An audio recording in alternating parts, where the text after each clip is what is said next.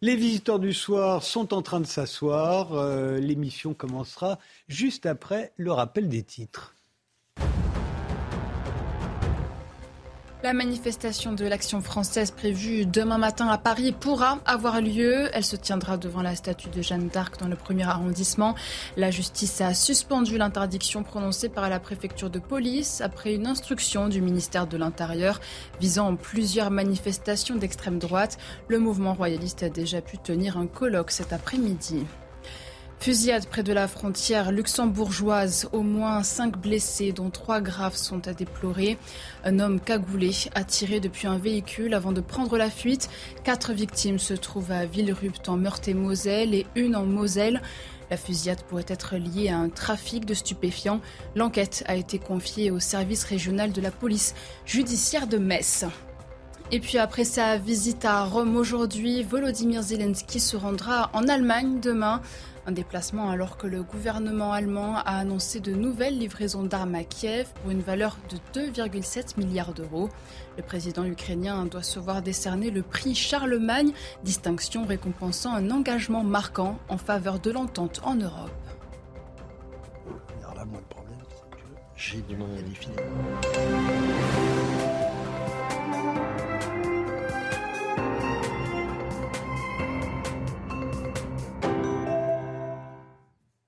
Bonsoir, bienvenue sur le plateau des visiteurs du soir. On est samedi, les 22h, l'heure de se poser des questions sur le populisme et l'antipopulisme, par exemple. Lequel des deux est une menace pour la démocratie, le populisme ou l'antipopulisme. Antoine Cholet est docteur en sciences politiques.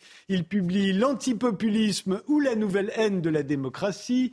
Barbara Stiegler est philosophe, professeure à l'Université de Bordeaux. Elle est l'auteur d'Il faut s'adapter sur un nouvel impératif politique et de De la démocratie en pandémie. Olivier Dard est professeur d'histoire à la Sorbonne. Il est l'auteur d'une biographie de Charles Maurras le nationalisme intégral, qui vient juste d'être réédité. Il a dirigé la rédaction du Dictionnaire du populisme. Enfin, Bertrand Joly est l'auteur d'Aux origines du populisme, une histoire du boulangisme 1886-1891. Enfin, François Bousquet sera avec nous par Skype dès 22h20. C'est rédacteur en chef d'Éléments, le magazine de la Nouvelle Droite, et c'est l'auteur de Courage, manuel de guérilla culturelle et de biopolitique du coronavirus, télétravail, famille, patrie. Mais d'abord, un anniversaire. Il y a 100 ans, le premier feu rouge faisait son apparition en France, à Paris, à l'angle du boulevard Sébastopol et du boulevard boulevard Saint-Denis. Aujourd'hui, il y en a de plus en plus. Rien qu'à Paris, on en compte plus de 130 000.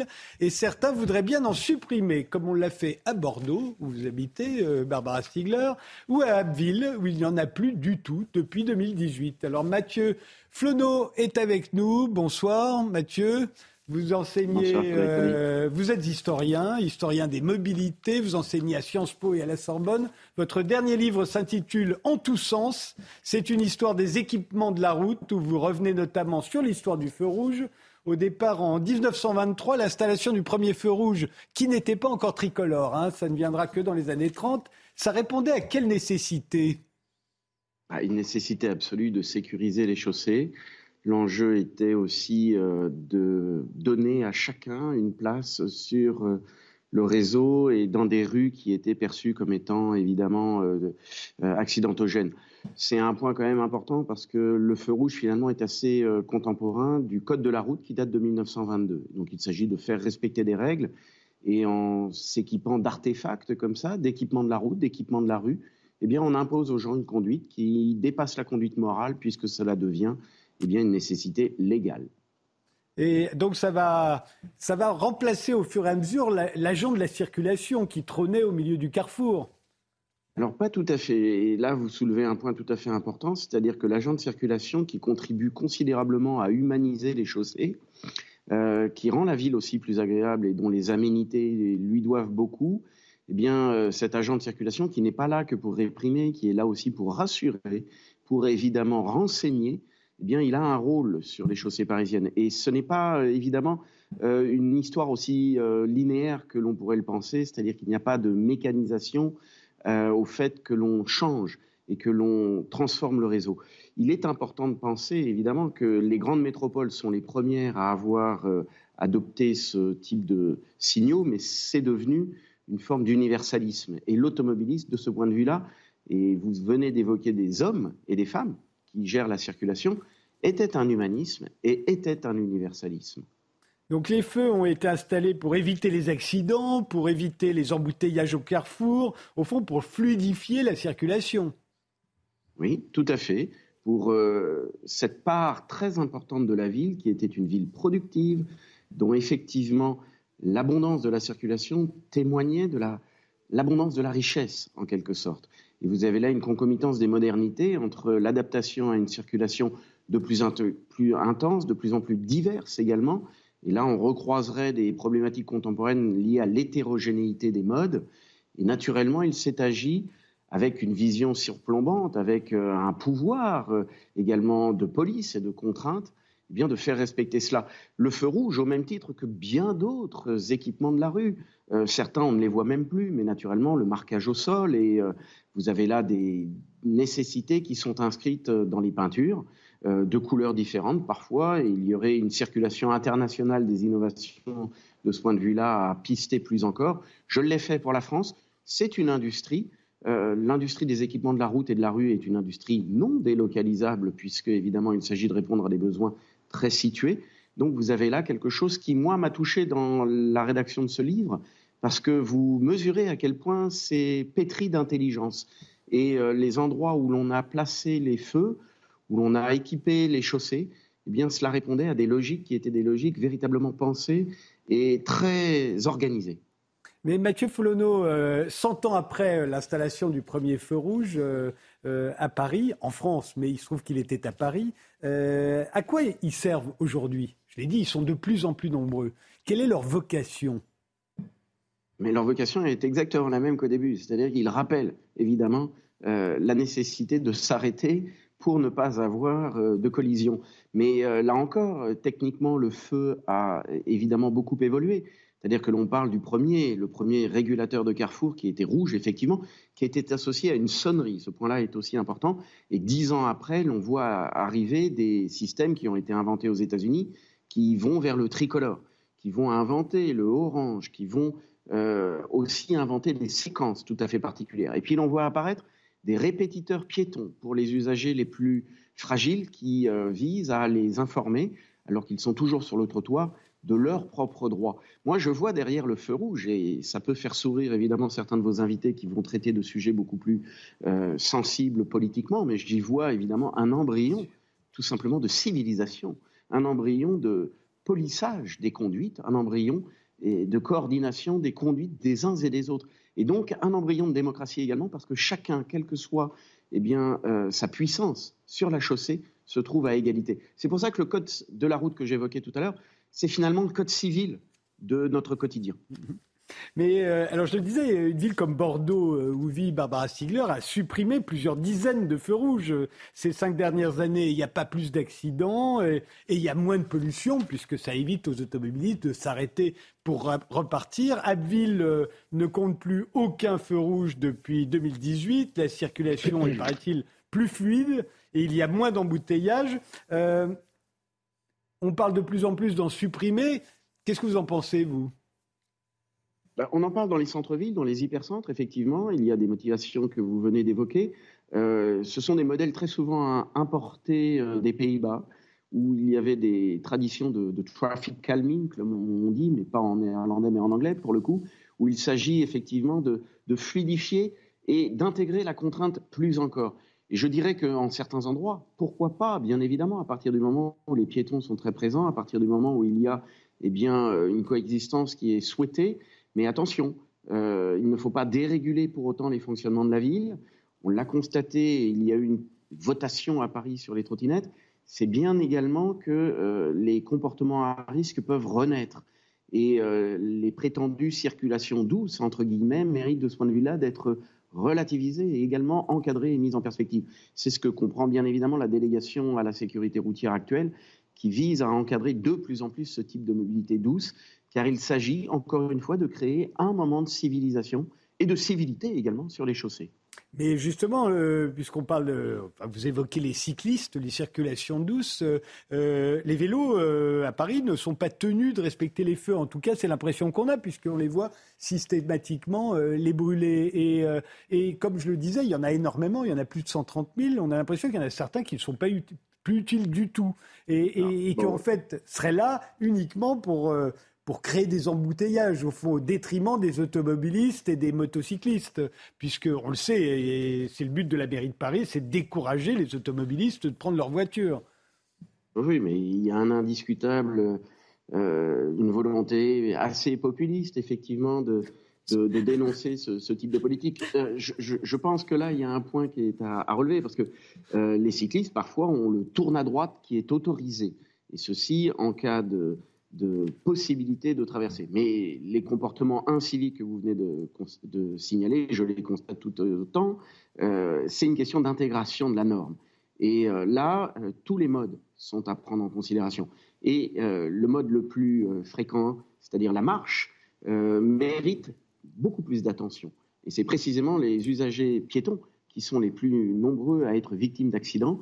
Et c'est encore là que doit porter l'effort de civilisation.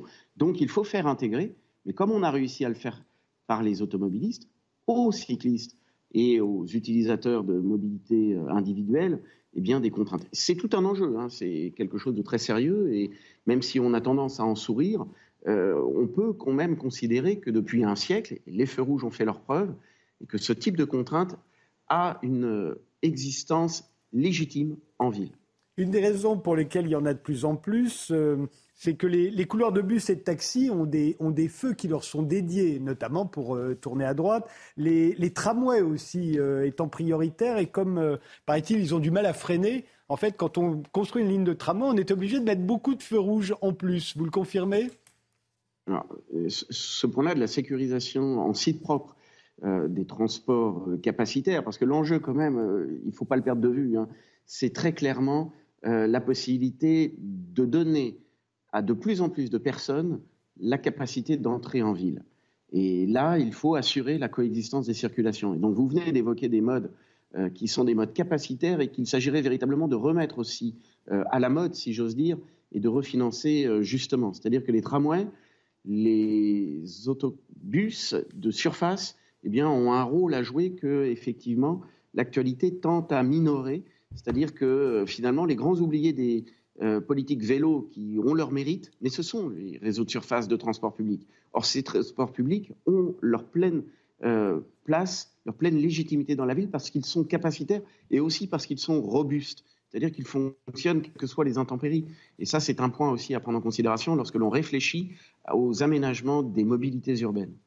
Mathieu Flonneau, euh, euh, pour l'instant, aucune grande ville au monde euh, n'a réussi jusqu'à présent à se passer de feux de signalisation, hein, à part en cas de panne, évidemment. Je citais Abbeville tout à l'heure, mais ça n'est pas une ville si grande que ça. Eux, ils s'en passent. Mais par exemple, une ville comme Genève a supprimé les feux rouges le soir et le dimanche. Ça devient des feux clignotants à ce moment-là. Oui, mais enfin, ils existent toujours. Ils sont clignotants pour signaler les intersections dangereuses. Bien sûr. Donc, euh, on peut imaginer euh, de multiples ajustements. Et c'est cela la richesse de ce sujet, c'est que précisément, l'inventivité, le, type du concours Lépine euh, dont le réseau parisien était le, théâtre, eh bien, l'inventivité est infinie. Mais attention, encore une fois, le juge de paix, c'est la sécurité routière. Le juge de paix, c'est aussi le capacitaire.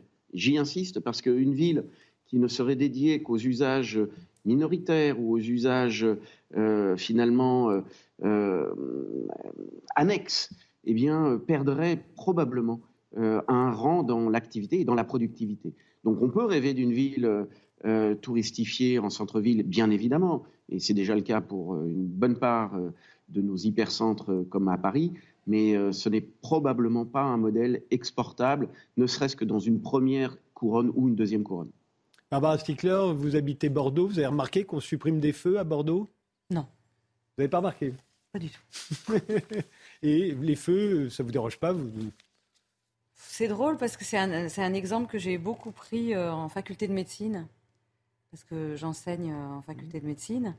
Et c'est un exemple que j'ai pris sur la question du consentement. Pourquoi est-ce que je m'arrête au feu Est-ce que je m'arrête? Donc je me consens à m'arrêter sur quel mobile Est-ce que c'est parce que je pense que c'est bien de s'arrêter au feu rouge Ou est-ce que c'est parce que j'ai peur d'avoir une amende Ou est-ce que parce que j'ai peur d'avoir un accident Ou est-ce que c'est par automatisme Et donc c'est pour euh, illustrer euh, la question du consentement éclairé ou pas, ou libre ou pas du patient.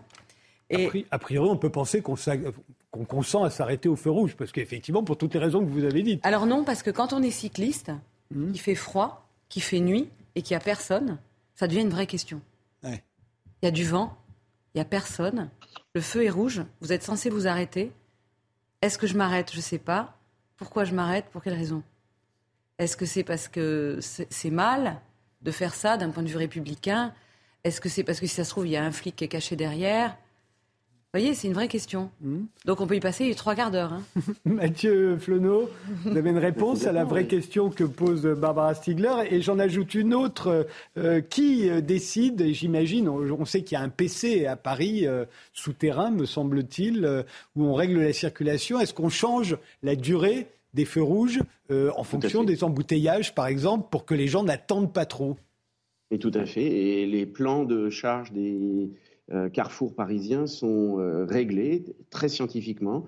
On peut organiser la congestion, on peut effectivement organiser la fluidité également pour des grands événements, pour des passages de convois.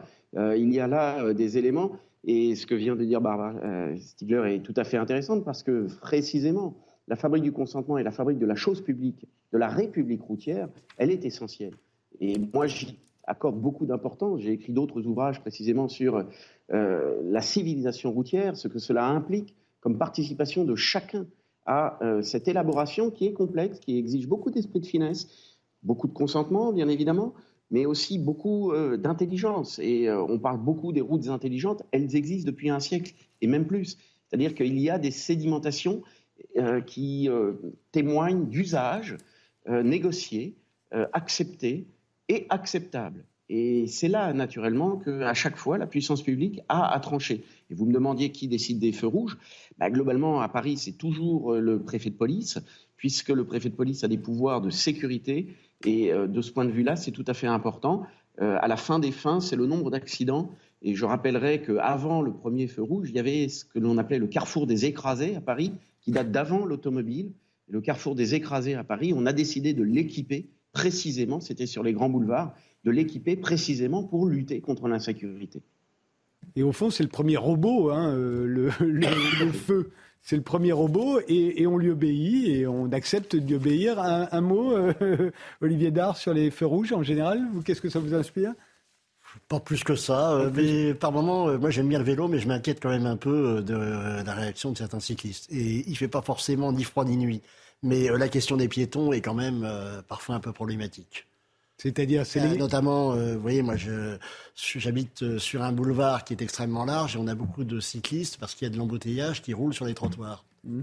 Et pendant que d'autres sont en trottinette et que des mères de famille sont avec leurs enfants. Donc il y a des jours, ça, ça peut poser problème. Voilà. Antoine Cholet la question du, consentement est intéressante, notamment pour les feux piétons. Et ça dépend beaucoup des pays. Quand vous allez en Allemagne, si vous êtes un piéton et qu'il n'y a aucune voiture à l'horizon, vous arrêtez, vous arrêtez, vous attendez que le feu passe au vert, ce qui n'est évidemment pas du tout le cas ni à Paris, ni ailleurs en France, ni même euh, en Suisse, en tout cas en Suisse francophone ou euh, dans le sud de l'Europe. Et je veux vous faire remarquer qu'à Naples, euh, les voitures ne s'arrêtent pas au feu rouge. Enfin, si, maintenant elles s'arrêtent.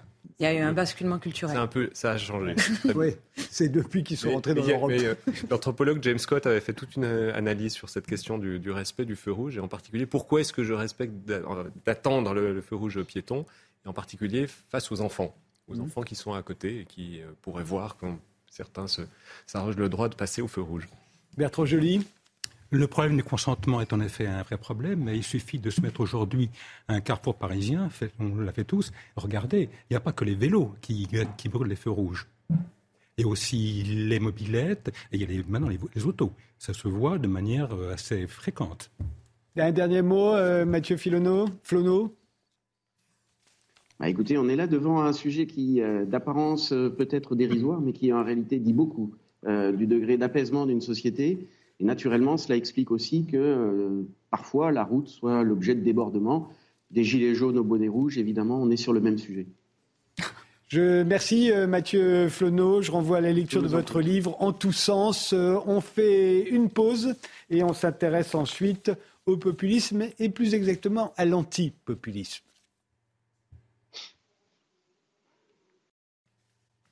Les visiteurs du soir, c'est de 22h à minuit. À 23h30, Clément Pétro nous rejoindra. Il vient de publier Une maison, sinon rien.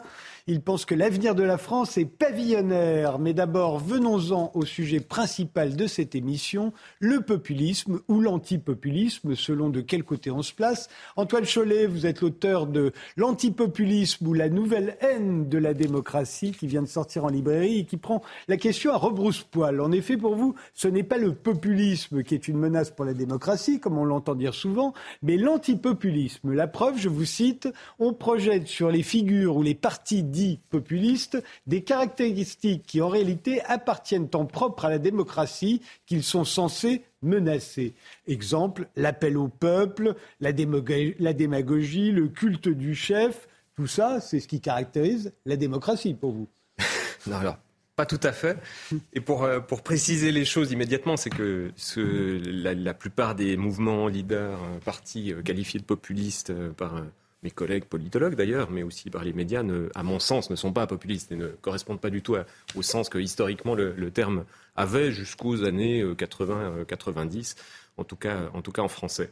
Donc ce, que je repère, c'est que si on s'intéresse à ces discours antipopulistes, c'est-à-dire des discours euh, les plus fréquents sur la question du populisme, on voit en effet apparaître un peu euh, à bas bruit, d'une certaine manière, toute une série d'arguments qui en réalité sont des attaques contre la démocratie, l'attaque contre la participation par exemple, l'idée que un bon régime fonctionnerait avec une participation limitée du, peuple ou d'une partie du peuple, des attaques contre l'égalité aussi, quand même on ne peut pas tous s'occuper de, questions politiques, et aussi une, attaque contre l'idée qu'il est possible de réformer les institutions, de transformer. On, évoquera tout ça, on a le temps, on en parlera. Donc voilà quelques, quelques-uns, quelques-uns des thèmes. Et donc c'est la raison pour laquelle, à mon avis, il y a une cohérence de l'antipopulisme et qu'il faudrait remplacer euh, le, sens euh, majoritaire ou dominant aujourd'hui du terme de populisme par son sens historique, retrouver son sens historique qui désignait en réalité des mouvements de démocratisation, le cas le plus exemplaire étant le populisme nord-américain de la fin du XIXe siècle. Mais, mais, pour vous, et c'est le sens de ce livre, le véritable objectif des antipopulistes, c'est d'attaquer les principes de la démocratie, au fond. Alors, bon, certains ne le font peut-être pas consciemment, ça je ne suis pas dans leur, euh, dans leur euh, disons, leur intimité politique, euh, mais je pense que c'est l'effet que cela, a. Et en particulier sur la question du référendum, par exemple, vous voyez que de très nombreuses attaques contre les mouvements populistes ciblent le fait que le référendum serait un instrument de démagogie, un instrument qui conduirait au pire, aux pires catastrophes alors que le référendum, je suis bien placé pour, pour le savoir euh, comme Suisse, euh, est, un, est un, instrument de démocratisation et a été mis en place, que ce soit en Suisse ou aux États-Unis, par des mouvements de démocratisation, des mouvements progressistes, des mouvements qui cherchaient à démocratiser la démocratie. Mais pour nous, le, référendum, dans l'histoire française, c'est le plébiscite. bien sûr. C'est Napoléon III. Alors évidemment, c'est... Tout, dépend de qui le déclenche. Voilà. Si les citoyens et les citoyennes peuvent déclencher le référendum, il change de sens.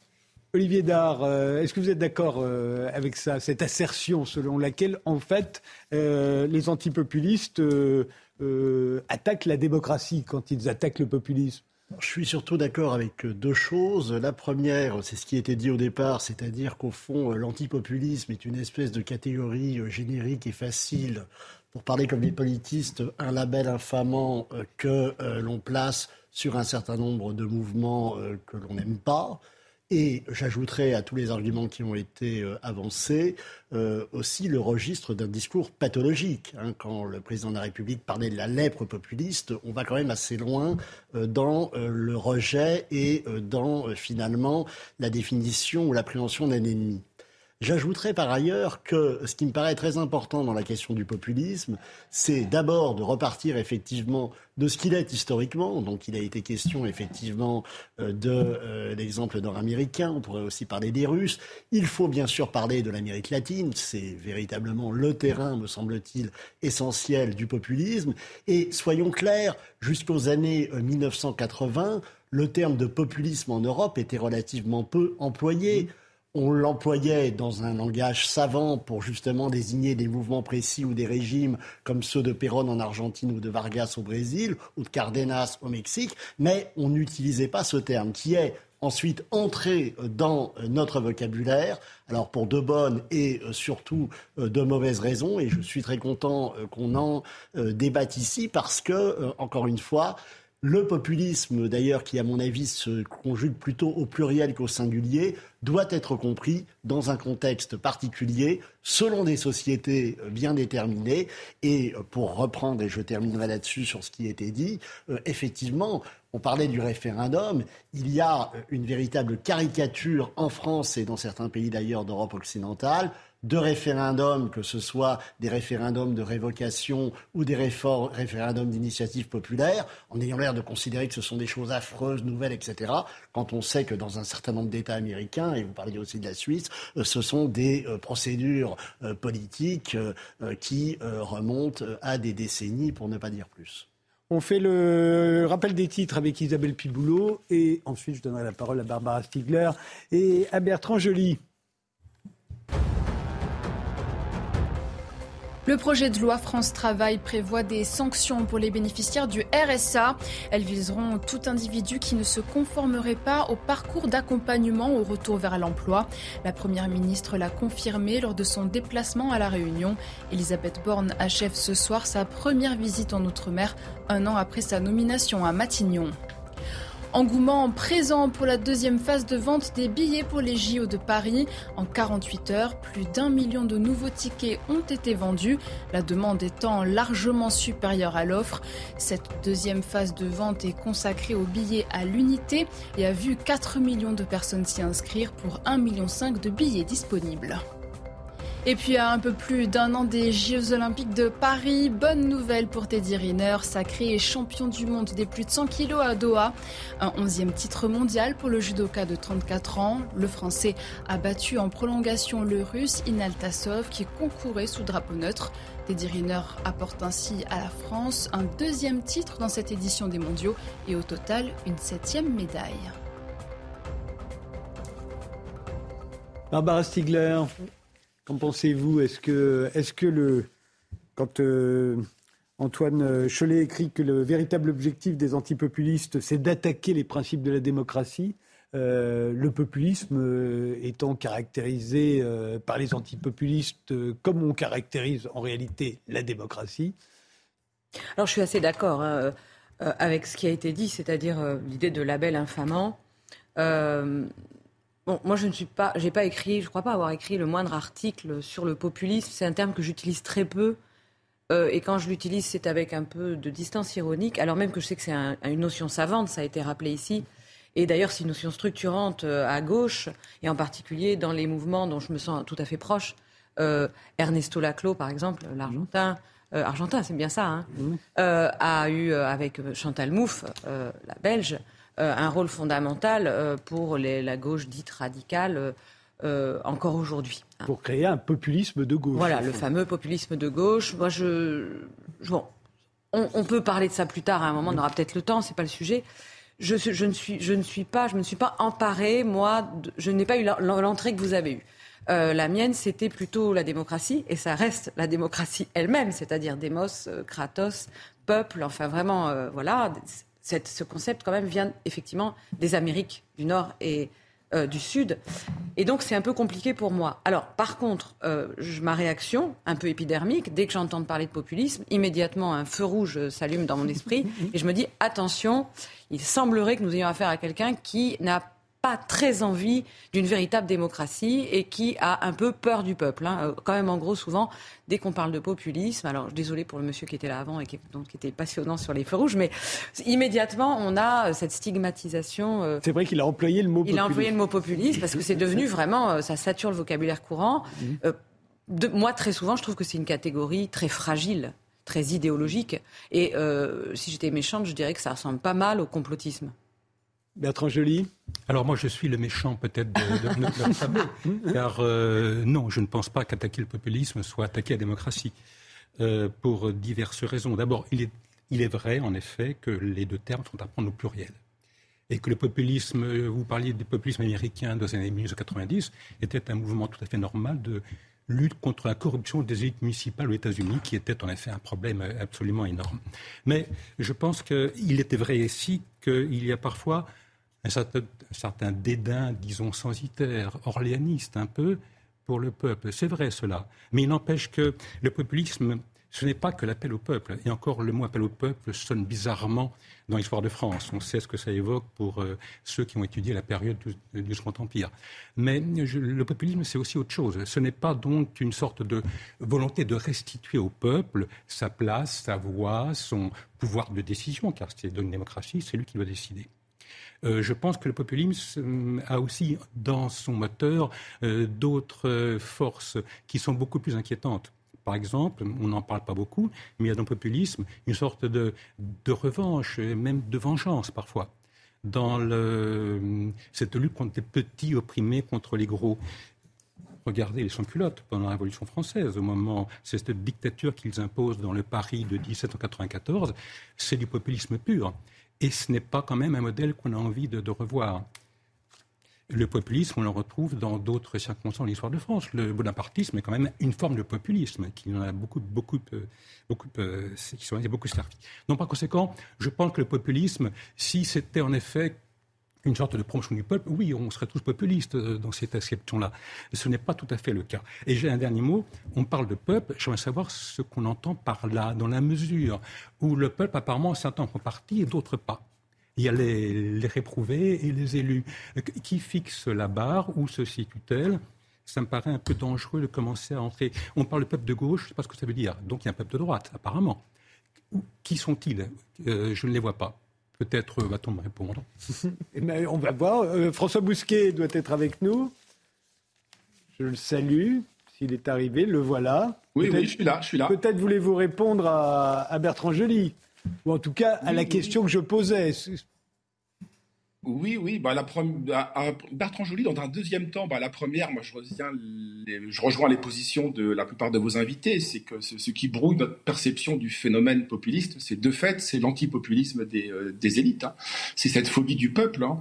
J'ai toujours en tête les mots de, de Cohn-Bendit euh, lors de Brexit en 2015 ou 2016. Il y en a marre du peuple. Hein. Euh, c'est-à-dire que tous les qualificatifs qui, qui permettent de définir le, populisme sont des qualificatifs dépréciatifs dévalorisant. Il y a une forme de condescendance et de mépris, je trouve, de la science politique dès lors qu'on approche de ce continent populiste. On n'approche d'ailleurs pas sans précaution sanitaire. Olivier Dard l'a rappelé. Euh, on a une tendance à qualifier de manière épidémiologique, hein, presque médicale, hein. la lèpre populiste, euh, on pourrait donner d'autres termes, le péril populiste, le cordon sanitaire. Hein. C'est-à-dire que dès lors qu'on parle du populisme, qualifier, c'est disqualifier. Donc c'est problématique. Je pense que les deux mots, populisme et démocratie, sont plutôt synonymes, pas vraiment antonymes. Mais de fait, se posent euh, plusieurs problèmes avec le populisme. C'est la question de la définition, c'est la question du contenu. Euh, on a parlé de populisme au pluriel, on peut faire qu'une phénoménologie du populisme. Il y a un populisme de droite, de gauche, libéral, antilibéral. Euh, post-industriel, sud-américain, nord-américain. En réalité, ça ressemble un peu à un inventaire à l'après-vert, le populisme. Donc, c'est quel contenu on met derrière le populisme Une fois qu'on s'est accordé là-dessus, ben, je crois que oui, il y, a, une convergence entre la forme de démocratie et de populisme. Soit quoi on assiste aujourd'hui, ça a été dit, hein, on a un démos sans Kratos, un Kratos sans démos, un peuple sans pouvoir, et un pouvoir sans peuple. Hein. Soit quoi on assiste, moi je trouve plutôt, c'est au divorce. Hein de la démocratie constitutionnelle, de la démocratie libérale, parlementaire, historique, qui est là depuis 250 ans, et du peuple, hein, euh, et de la démocratie. Donc on a en gros des libéraux qui sont de moins en moins démocrates, hein, et des démocrates qui sont de moins en moins libéraux. Antoine Cholet, vous écrivez également euh, dans votre livre Tout se passe comme si les partis dits populistes révélaient le fonctionnement réel de la politique électorale, tout en surgissant comme un nouvel acteur dérangeant ce fonctionnement. Oui, bah ça c'est quelque chose qui, fait référence aux analyses, notamment de, la science politique. C'est-à-dire quand on dit, par exemple, que les, les, populistes, Trump, Bolsonaro, Orban, etc., euh, feraient des promesses dans les campagnes qui ne peuvent pas tenir, mentiraient, auraient des pratiques un peu à distance de la légalité euh, républicaine, bon, ben, on décrit quelque chose qui, est le fait d'à peu près tous les partis politiques. Et ce qui est intéressant, c'est que on les qualifie de populistes à partir du moment où ils deviennent menaçants en termes, en termes électoraux. C'est-à-dire euh, un tout petit parti qui fait 0,5% des voix, personne ne le, dira, ne le qualifiera de populiste. En revanche, quand ça commence à faire 20, 30, 40%, voire gagner les élections, comme euh, dans le cas de, de Trump ou de Bolsonaro, là, le, qualificatif est utilisé. Je précise aussi une, autre chose, c'est que pour moi, la plupart des, des mouvements leaders, comme je l'ai dit tout à l'heure, que l'on qualifie de populistes, ne le sont pas. Et je pense qu'il y a un danger à les qualifier comme tels et à ne pas les appeler par leur nom.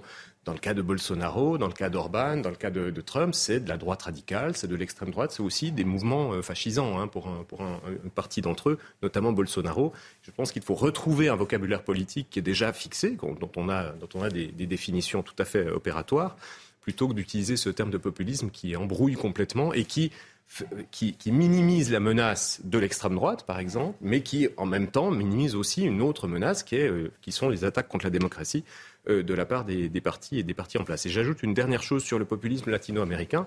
C'est que, alors moi, contrairement à Ernesto Laclau et, Chantal Mouffe, je n'utiliserai pas ce, terme, le, qualificatif de populisme pour parler des phénomènes qu'il qualifie comme tels, mais plutôt d'un vieux terme qui est le césarisme, tout simplement. C'est-à-dire l'idée qu'il doit y avoir un leader, une personne qui va représenter ou incarner le peuple, qui va parler pour lui, par exemple, et euh, qui va se dresser contre la bourgeoisie, par exemple. C'était le cas du péronisme en, Argentine, donc c'est une autre tradition politique, mais que, qui me semble très distante du populisme nord-américain, qui lui est de facture euh, purement démocratique. Et d'ailleurs, Ernesto Laclau n'aimait pas trop le populisme nord-américain parce qu'il n'y avait pas de leader dedans. Mais ce que vous euh, dites aussi dans votre livre, euh, toujours sur le processus électoral et pourquoi on disqualifie les populistes. Vous dites qu'au fond, les antipopulistes voudraient des élections aussi peu compétitives et aussi prévisibles que possible. En gros, ils réfutent aux autres, qu'ils qualifient de populistes, le droit de participer à l'élection, tout simplement. Oui, euh, euh, finalement, c'est un petit peu ce qui, ce qui, peut, ce qui peut apparaître. Il faut des, des élections qui, ne, qui n'amènent aucune incertitude. je suis un lecteur de Claude Et aucun changement de société. Et aucun, aucune, en tout cas, aucune réforme radicale. un, un, parti qui proposerait de mettre en place des référendums, de mettre en place des révocations d'élus, serait immédiatement considéré comme dangereux. Euh, supposément contre la démocratie. J'essaye de montrer dans, le livre que c'est en réalité une attaque contre l'ordre établi plus que contre la démocratie. Bertrand Joly, vous répondez quoi à ça? Comme le référendum, moi je suis tout à fait favorable. C'est une, les, républicains longtemps s'en sont méfiés pour des raisons historiques. C'est une bonne idée et c'est ce qui a permis notamment en 58 au gaullisme d'imposer, grâce au référendum, de, de, briser la résistance de ce qu'il faut bien appeler un corporatisme des parlementaires. Oui, le référendum n'est pas une mauvaise chose, et peut-être même on n'en a pas assez en France, et moi je suis tout à fait favorable au, au référendum d'initiative populaire. Mais quand euh, Antoine Cholet dit que les, les, antipopulistes voudraient des élections aussi peu compétitives et aussi prévisibles que, que possible, c'est-à-dire en gros qui surtout ne changent rien, je suis un petit peu sceptique. Euh, l'histoire électorale de la France prouve qu'il y a eu des élections, en effet, qui n'ont pas changé grand-chose. Il y en a eu beaucoup qui ont apporté des changements décisifs. Euh, en 1936, en 1980, encore qu'on peut en rediscuter. Mais quand même, il y a des, quand même des moments où la majorité s'inverse et une équipe nouvelle arrive au pouvoir. C'est sûr. Le populisme, il n'est quand Enfin, vous me pardonnerez de rester un peu dans l'hexagone, qui est ce que je connais le mieux. Il n'est quand C'est quand il y a une disons-le tout net, une défaillance du pouvoir. Quand les Français sont mécontents de la façon dont ils sont gouvernés. À tort ou à raison, en général, souvent à raison, dans la plupart des cas. Et la réponse est de dire, une réponse qui est quand même assez quand même sollicitée et encouragée par quelques meneurs, c'est de dire, eh bien, le pouvoir en place n'écoute pas, ne méprise le, peuple. C'est une, c'est une vieille tactique qui a toujours été employée. L'opposition, par définition, elle dit, je parle au nom du peuple, et le peuple est mécontent. Est-ce que ça prouve pour autant que ça donne le droit de, sombrer dans des attaques? On a parlé d'attaques contre le peuple, on a, oublié des attaques contre le pouvoir. J'ai étudié beaucoup dans mon, livre les attaques contre Jules Ferry, qui pourtant est un personnage qui paraît bien peu euh, méchant et inquiétant. On imagine pas la haine et hystérique dont il était l'objet. Aujourd'hui, c'est le panthéon républicain, Jules Ferry. Tout le monde est pour Jules Ferry. On oublie que l'extrême gauche et la droite se sont déchaînés contre l'homme qui était l'homme de l'école laïque, l'homme de la colonisation, l'homme de la famine à Paris pendant le siège de 70, etc. Le, le populisme vit sur la haine aussi. Et il l'alimente, il en a besoin. Il faut se cristalliser sur un nom, sur un symbole fort pour réunir un faisceau de forces qui sont en effet en général les parts de la société. Olivier Dard. Oui, alors euh, beaucoup de choses, à dire, mais je voudrais euh, rebondir à la fois sur ce qui, sur ce qui était dit par Antoine Cholet et Bertrand Joly. D'abord, peut-être pour souligner euh, l'importance du lien entre populisme, développement du populisme et crise. Ça, ça me paraît absolument fondamental. Et avoir aussi à l'esprit que la crise peut être aussi une crise de la représentation. Parce que quand on parle de démocratie, il faut voir justement de quelle démocratie on parle. Et la démocratie en crise, c'est bien la démocratie représentative aujourd'hui. C'est bien de cela dont il est question. Alors, problème de crise, problème de représentation, qui varie évidemment selon euh, les, lieux et les temporalités. Et là, je ne vous suivrai pas du tout euh, quand vous parlez à propos du péronisme, du césarisme. C'est une réalité extérieure complètement plaquée. C'est bien en Argentine qu'on parle de populisme, on parle de justicialisme. Pourquoi? Parce que le péronisme résout deux questions, au moins pour un temps. Un, la question de l'intégration des masses que la démocratie libérale a su faire en Europe occidentale avant 14 et que l'Amérique latine n'a pas su faire et que le régime péroniste va mettre en œuvre avec effectivement toute une série de réformes, le vote des femmes en 47, etc. Et puis, deuxième élément qui est très important, et ça, ça distingue effectivement à mon sens du césarisme, c'est la capacité qu'ont ces régimes à justement mobiliser les masses les mettre en mouvement dans un jeu d'ailleurs constant de va-et-vient, alors qui bien sûr est un jeu autour de la figure du chef, mais un chef parfois très compliqué, parce qu'en Argentine, c'est carrément un populisme à deux, hein, entre euh, Juan Perón et, sa femme. et Eva. Ben oui, oui, c'est voilà. Donc c'est elle qui fait voter les femmes. Il y a hein. quand même des, configurations très particulières, et euh, de ce point de vue, euh, je crois que j'aime bien effectivement les parallèles historiques, ça fait partie du, du métier, mais je crois qu'il faut effectivement faire attention à ne pas jouer trop avec les territoires et les temporalités, et respecter d'ailleurs dans le cas latino-américain ce qu'un politologue comme Gino Germani avait très bien montré, c'est-à-dire l'importance, la singularité de ce continent américain. Alors par contre, pour Bolsonaro, je suis entièrement d'accord, Bolsonaro n'est pas un populiste. Le populisme au Brésil, c'est Vargas. Bolsonaro, c'est l'héritier de la dictature militaire de 1964. On est loin, euh, effectivement, euh, du euh, populisme. Barbara Stigler. Oui, bah, ça me confirme dans mes préventions sur cette notion que j'ai depuis toujours. C'est-à-dire que moi, bon, écoutez, très, ça, ça représente ma génération, hein, et les choses pour moi se sont structurées autour de 2005. Je racontais ça tout à l'heure. Euh, je sors de l'Assemblée nationale. On a eu un colloque extraordinaire tout à l'heure sur le temps libéré, qui est évidemment aussi un temps citoyen. Et euh, ensuite, on a eu très de très longues discussions avec euh, les députés, etc. Et donc, l'idée, c'est que, comment dire, à partir de, 2005 arrive ce fameux référendum sur euh, un projet de traité constitutionnel. C'est une date fondamentale pour comprendre la notion de populisme, d'antipopulisme ou d'anti-pro-populisme, parce que tout se cristallise autour de ça. Euh, moi, comme beaucoup, je suis issu de ceux qui ont considéré que ce moment était un moment politique extraordinaire et où on s'est tous mis à se passionner pour des choses qu'on connaissait absolument pas, certes, Certes, on ne les connaissait pas, on ne connaissait pas le droit constitutionnel nécessairement, on ne connaissait pas nécessairement tous les enjeux économiques qui étaient autour du projet de, l'Union européenne euh, nécessairement, et des gens se sont mis à se passionner pour cela. Beaucoup ont dit des bêtises, certes, mais bon, dans la vie, quand on est à l'école et qu'on essaie d'apprendre et qu'on fait, on fait plein d'erreurs, hein, ça fait partie. Mais pour autant, c'est pas parce qu'on fait des erreurs de temps en temps qu'on est idiot et qu'on doit être. Hein, c'est un peu comme les discussions qu'il y a eu sur l'épidémiologie des vaccins. Dès qu'on prenait quelqu'un dès qu'on le prenait sur le fait d'avoir fait une faute sur cette nouvelle euh, chose qu'il découvrait, alors tu es un abruti, rentre chez toi, c'est la chose des médecins, tais-toi. Bon, alors moi je ne suis pas d'accord avec ça, je suis enseignante. Apprendre, c'est aussi euh, bah, tâtonner. Et donc là, on a eu euh, pendant des mois un peuple, le peuple français qui existe, qui s'est mis à se passionner un peu partout, dans les cafés, les librairies, les bibliothèques, etc., sur ces questions très difficiles. Et ce peuple, il a tranché, il a tranché nettement. Ça a divisé les familles, comme le vaccin, enfin moins pire, mais quand même. Il y avait des pros, euh, vous vous souvenez? Il y avait ceux qui étaient pour le oui, ceux qui étaient pour le non. C'était quand même. Il y avait un oui de gauche et un non de gauche et un oui de droite. C'était compliqué. Il y avait vraiment bon voilà. Alors on n'était pas la, la, folie pure du, du vaccin où là c'est quasiment au bord de la guerre civile. Euh, pas non, mais, métaphoriquement, je veux dire. Moi j'ai quand même des gens qui se sont séparés. Hein, je rappelle, il y a des, des couples qui, ont, qui, qui, sont séparés à cause de ça. Il y a des familles qui ont explosé. Moi, je connais des gens qui m'ont dit je ne peux plus voir ma sœur alors que je l'adorais. Enfin bon, quand même, on est dans un délire qui a été évidemment organisé par le pouvoir. Mais si on revient à 2005, oui, euh, le, ce qui s'est passé, c'est qu'on a eu euh, un peuple qui, qui s'est documenté, etc., qui a choisi.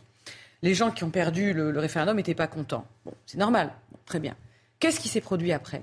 Un déchaînement des éditorialistes, y compris de gauche entre guillemets, qui nous ont expliqué que ce peuple n'existait pas d'ailleurs et que c'était des masses manipulées, complètement euh, euh, aveugles, aveuglées par la haine de l'Europe, euh, des nationalistes. On était déjà dans le dans, le complotisme en fait. Hein. Et donc il y avait des meneurs. Alors évidemment ces meneurs étaient très méchants. Euh, c'était certainement Jean-Marie Le Pen et je ne sais plus qui. Euh, je me souviens plus euh, du casting. Et il y avait peut-être déjà Mélenchon qui était en. Enfin oui forcément. Et puis ensuite il y a le parti de gauche qui est arrivé. Tout ça. Bon ça suffit ce scénario. Au bout d'un moment, qu'est-ce qui se passe avec tout ça? Mais on ne parle pas de la démocratie. Moi j'aimerais bien qu'on réponde aux questions qui ont été posées tout à l'heure par, par, par nous tous. Le, le, démos est-il est une fiction? Le démos est-il une réalité? Y a-t-il, euh, par exemple, quand on regarde la France, y a-t-il des gens qui font partie du peuple et d'autres non? Euh, Bruno Le Maire racontait l'autre jour, puis j'arrête mon, malogoré, mais l'autre jour, Bruno Le Maire m'a fasciné. Il disait Mais je connais le peuple.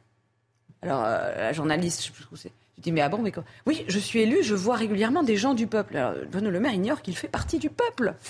C'est incroyable. C'est quelqu'un, le peuple français, il y a tout le monde dans le peuple français, y compris Bruno Le Maire, mais visiblement, il n'a pas réalisé. Donc pour lui, le peuple, c'est les gens d'en bas. Et, euh, et puis il y a ceux qui gouvernent le peuple, c'est-à-dire les gens comme lui. Mais c'est pas ça le démos. François Bousquet voulait intervenir. Oui, oui, bah sur le 2005 est, euh, est un moment euh, central dans cette, cette, crise de la représentation qu'évoquait Olivier Dard. En réalité, on voit deux, blocs émerger, un bloc élitaire, pour parler comme Sainte-Marie, et un bloc populaire. Hein. C'est ce que Christopher Lash avait appelé il y a 30 ans de cela, hein, déjà, hein, la révolte des élites. On avait la révolte des masses dans les années 30, Ortega y Gasset, là, désormais, on a la révolte des élites. Le peuple est dédié, il est dédié par voie parlementaire, donc on est vraiment au cœur d'une crise de la représentation. Qu'est-ce que c'est que le populisme? Si on doit donner un contenu positif au populisme, bah c'est une demande du peuple à être écouté, à être entendu. C'est la voix du peuple a été confisquée, il veut la retrouver. De fait, le peuple, peuple, on en parlera parce qu'il y a un problème de définition, euh, mais le peuple des populistes, en tout cas, entre par effraction toujours dans l'actualité, dans l'actualité médiatique. Hein. C'est le, non au référendum de 2005, c'est le 21 avril 2002, c'est l'enterrement de Johnny Hallyday. Donc c'est le peuple qui, c'est la protestation du peuple qui veut se faire entendre parce qu'il n'est pas entendu. Donc c'est une demande. En réalité, le populisme, si on le prend pour ce qu'il est, c'est une demande d'hyper-démocratie. Euh, c'est une demande de démocratie peut-être référendaire, hein. euh, mais en réalité c'est une critique des formes de démocratie qui sont les nôtres depuis 250 ans, des démocraties représentatives, de plus en plus confisquées par des pouvoirs juridictionnels. Hein. Je pense, je pense au Conseil constitutionnel, je pense à la Cour européenne des droits de l'homme, au Conseil d'État, c'est-à-dire au pouvoir du juge, hein, qui se substitue de plus en plus au pouvoir souverain du peuple.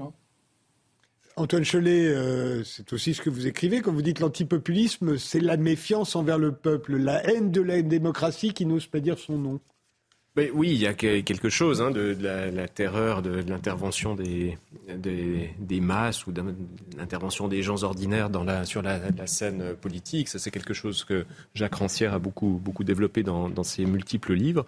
Si je cite euh, Jacques Rancière, c'est aussi pour répondre à la, question de la définition du peuple, parce que c'est une question qui est vraiment qui est importante et qu'il ne faut pas éluder.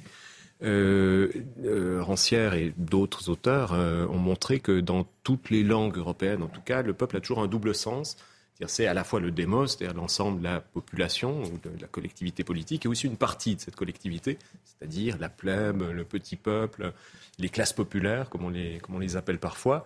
Et je pense qu'une version, enfin une, appréhension démocratique de la chose est de maintenir ce double sens du peuple. le fait de rabattre l'un sur l'autre, nous fait forcément perdre quelque chose. Rabattre. Donc Bruno Le Maire, quand il dit euh, je connais le peuple, il fait allusion à la deuxième signification. Bah, il, sépare complètement, mais pour lui, donc l'ensemble de la collectivité, ce n'est pas le peuple. Donc là, c'est une appréhension, bah, disons élitiste, euh, appelons-la comme cela.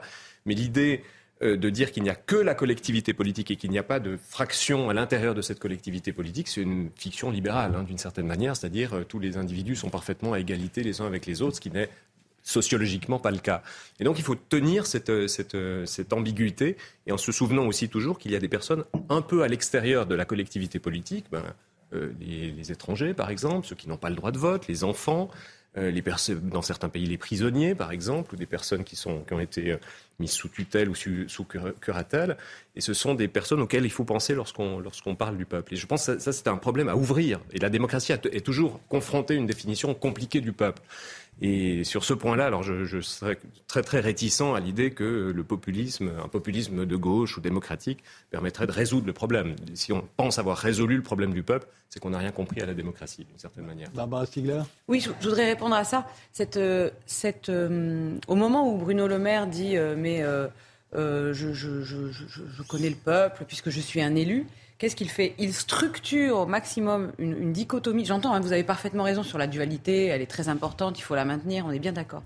Mais là, c'est autre chose. C'est-à-dire qu'il structure, euh, il fige une dualité entre les élus. Qui a le Kratos Ça ne peut être que les élus, c'est-à-dire surtout pas le démos. Donc cette manière de parler du peuple, là, c'est pas une appréhension sociale qu'il fait. Ah c'est pas euh, je reconnais qu'il y a une stratification sociale et je... c'est vraiment l'impossibilité de la démocratie qui est énoncée tranquillement par cette formule je connais le peuple, je l'ai déjà rencontré quand je vais sur les marchés et, vous pourriez vous pouvez donc bien comprendre que c'est pas possible que ce soit lui qui gouverne, ça ne peut être que nous. Et, donc c'est la négation de l'idée que le que, qui a le Kratos bah, c'est, le démos, qui est quand même l'idée démocratique. C'est ce que disait Sieyès, il faut des citoyens passifs. Exactement. Euh, alors justement, Bertrand Joly, euh, euh, Antoine Cholet écrit dans son livre l'un des traits constants de la rhétorique antipopuliste, c'est d'instaurer le clivage entre un centre modéré et raisonnable, consensuel, et des extrêmes incohérents et dangereux. C'est la formule actuelle de ce qu'on appelle le macronisme, c'est-à-dire ce qu'on appelait autrefois la conjonction des centres, qui a pour effet mécanique de faire monter les extrêmes parce qu'il n'y a, plus deux partis de gauche-droite, c'est trois partis en fait. Et donc, par conséquent, le, centre siphonne la gauche modérée la droite modérée, et le résultat, c'est qu'il n'y a plus d'alternative réellement crédible. C'est un système démocratique très bancal. Et moi, je suis plutôt un admirateur du régime actuel tel qu'il fonctionne. Donc, je ne vais pas le défendre. Mais il n'empêche que euh, ça fait deux siècles plus qu'on se bat sur ce qu'est la démocratie et sur son côté représentatif.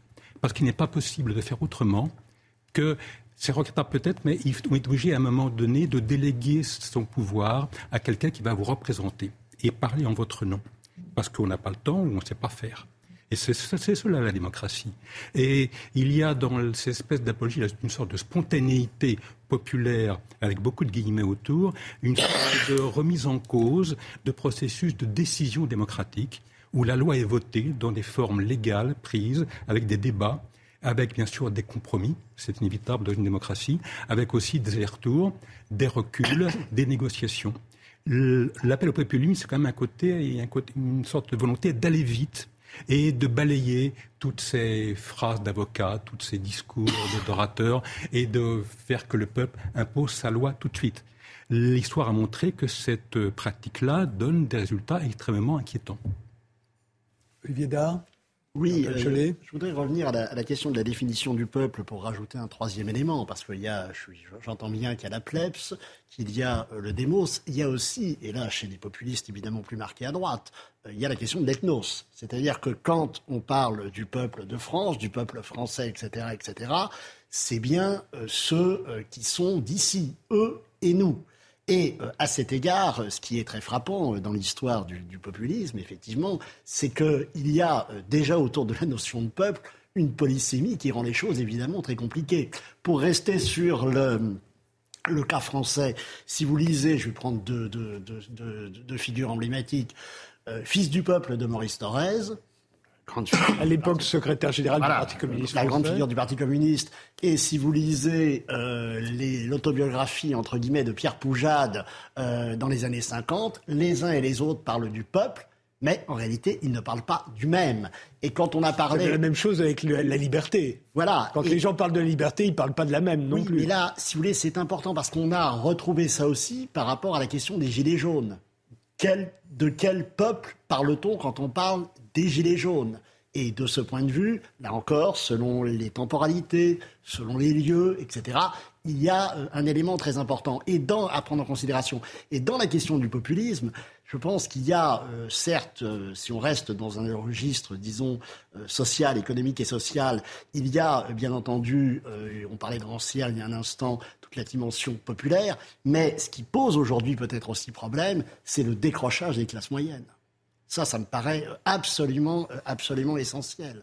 La question des classes moyennes, la question de la France dite périphérique. Et de ce point de vue, si on veut faire des parallèles, alors avec les limites du genre, mais quand même, il y a entre l'époque que nous vivons et un certain nombre d'éléments que l'on peut retrouver notamment dans la France et dans l'Europe de l'entre-deux-guerres, quelque chose, à mon avis, d'important à prendre en compte des comparaisons utiles pour bien comprendre que la question de l'avenir des classes moyennes dans nos sociétés est, à mon avis, un des enjeux très importants qui nourrit effectivement une montée du populisme parce qu'il se nourrit aussi d'un rejet des élites et du sentiment de ne plus être considéré et de ne plus pouvoir progresser dans la hiérarchie sociale. De ce point de vue, je crois qu'il y a quelque chose d'absolument essentiel dans le populisme, il y a le rapport aux élites, et pas seulement quand on rejette ces dernières, mais au fond, toute la question de ce qu'on appelle imparfaitement d'ailleurs l'ascenseur social est un élément, euh, me semble-t-il, Antoine Chalet, il reste juste une minute là. Pour, revenir sur les, sur les médiations, il faut pas. La démocratie directe, elle est très institutionnalisée. Hein. Euh, dimanche passé, j'étais une Landsgemeinde en Suisse, c'est-à-dire où tous les citoyens s'assemblent. C'est extrêmement institutionnalisé. C'est pas juste le peuple qui euh, tout à coup prend des décisions un peu dans tous les sens. Donc le référendum, c'est la même chose. Hein. Il y a toute une, une, armature institutionnelle autour qui permet de ne pas prendre n'importe quel type de décision, n'importe quand, n'importe comment.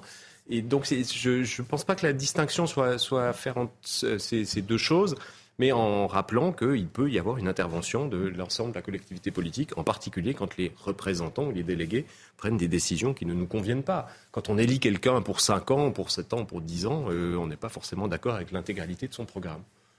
On va laisser Isabelle Piboulot faire le rappel des titres et puis on continue ce débat et on va s'intéresser notamment à un certain nombre de manifestations qui ont été interdites. Euh, est-ce que le droit de manifester se réduit euh, en France comme le pense euh, une bonne partie des Français d'ailleurs dans un sondage de, de l'opinion paru il y a une quinzaine de jours. Mais d'abord le rappel des titres.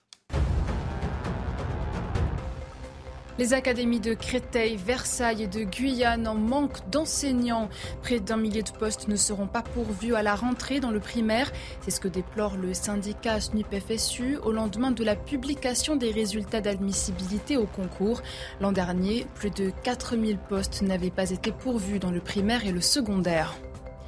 Entre Israël et Gaza, une trêve est entrée en vigueur ce soir après cinq jours de guerre ayant fait au moins 35 morts.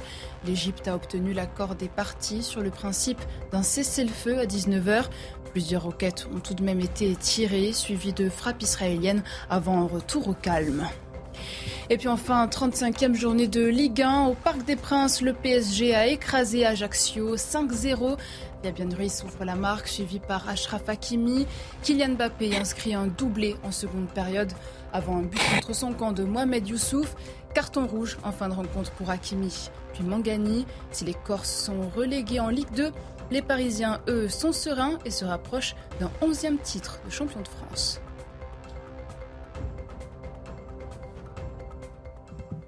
Bienvenue si vous nous rejoignez maintenant. Les visiteurs du soir, c'est jusqu'à minuit. À 23h30, Clément Pétro nous rejoindra. Il publie une maison sinon rien. Il pense que l'avenir de la France est pavillonnaire. Il va nous dire pourquoi. Mais pour l'instant, on continue sur l'antipopulisme avec Antoine Cholet, docteur en sciences politiques, professeur à l'Université de Lausanne. Vous publiez L'antipopulisme ou la nouvelle haine de la démocratie. Barbara Stiegler est avec nous. Vous êtes philosophe, professeur à l'Université de Bordeaux. Vous êtes l'auteur d'Il faut s'adapter sur un nouvel impératif politique et de De la démocratie en pandémie.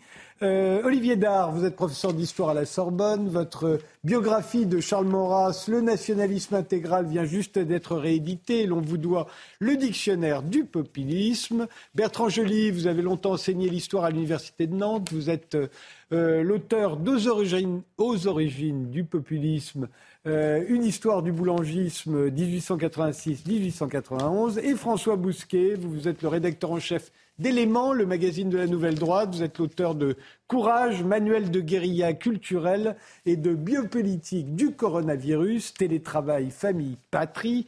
Tiens, justement, François Bosquet, suite à la manifestation d'un groupuscule d'ultra-droite dans Paris le 6 mai dernier, le ministre de l'Intérieur, Gérald Darmanin, avait annoncé l'interdiction, a priori, de toutes les manifestations d'extrême droite ou d'ultra-droite. Résultat, cinq événements ont été interdits ce week-end, des hommages à Jeanne d'Arc, la marche des fiertés françaises et un colloque des royalistes de l'action française intitulé La France en danger. Cette interdiction-là est d'ores et déjà été suspendue par le tribunal administratif ainsi qu'une une des cérémonies d'hommage à Jeanne d'Arc. Hein. Qu'est-ce que cela vous inspire, euh, François Bousquet?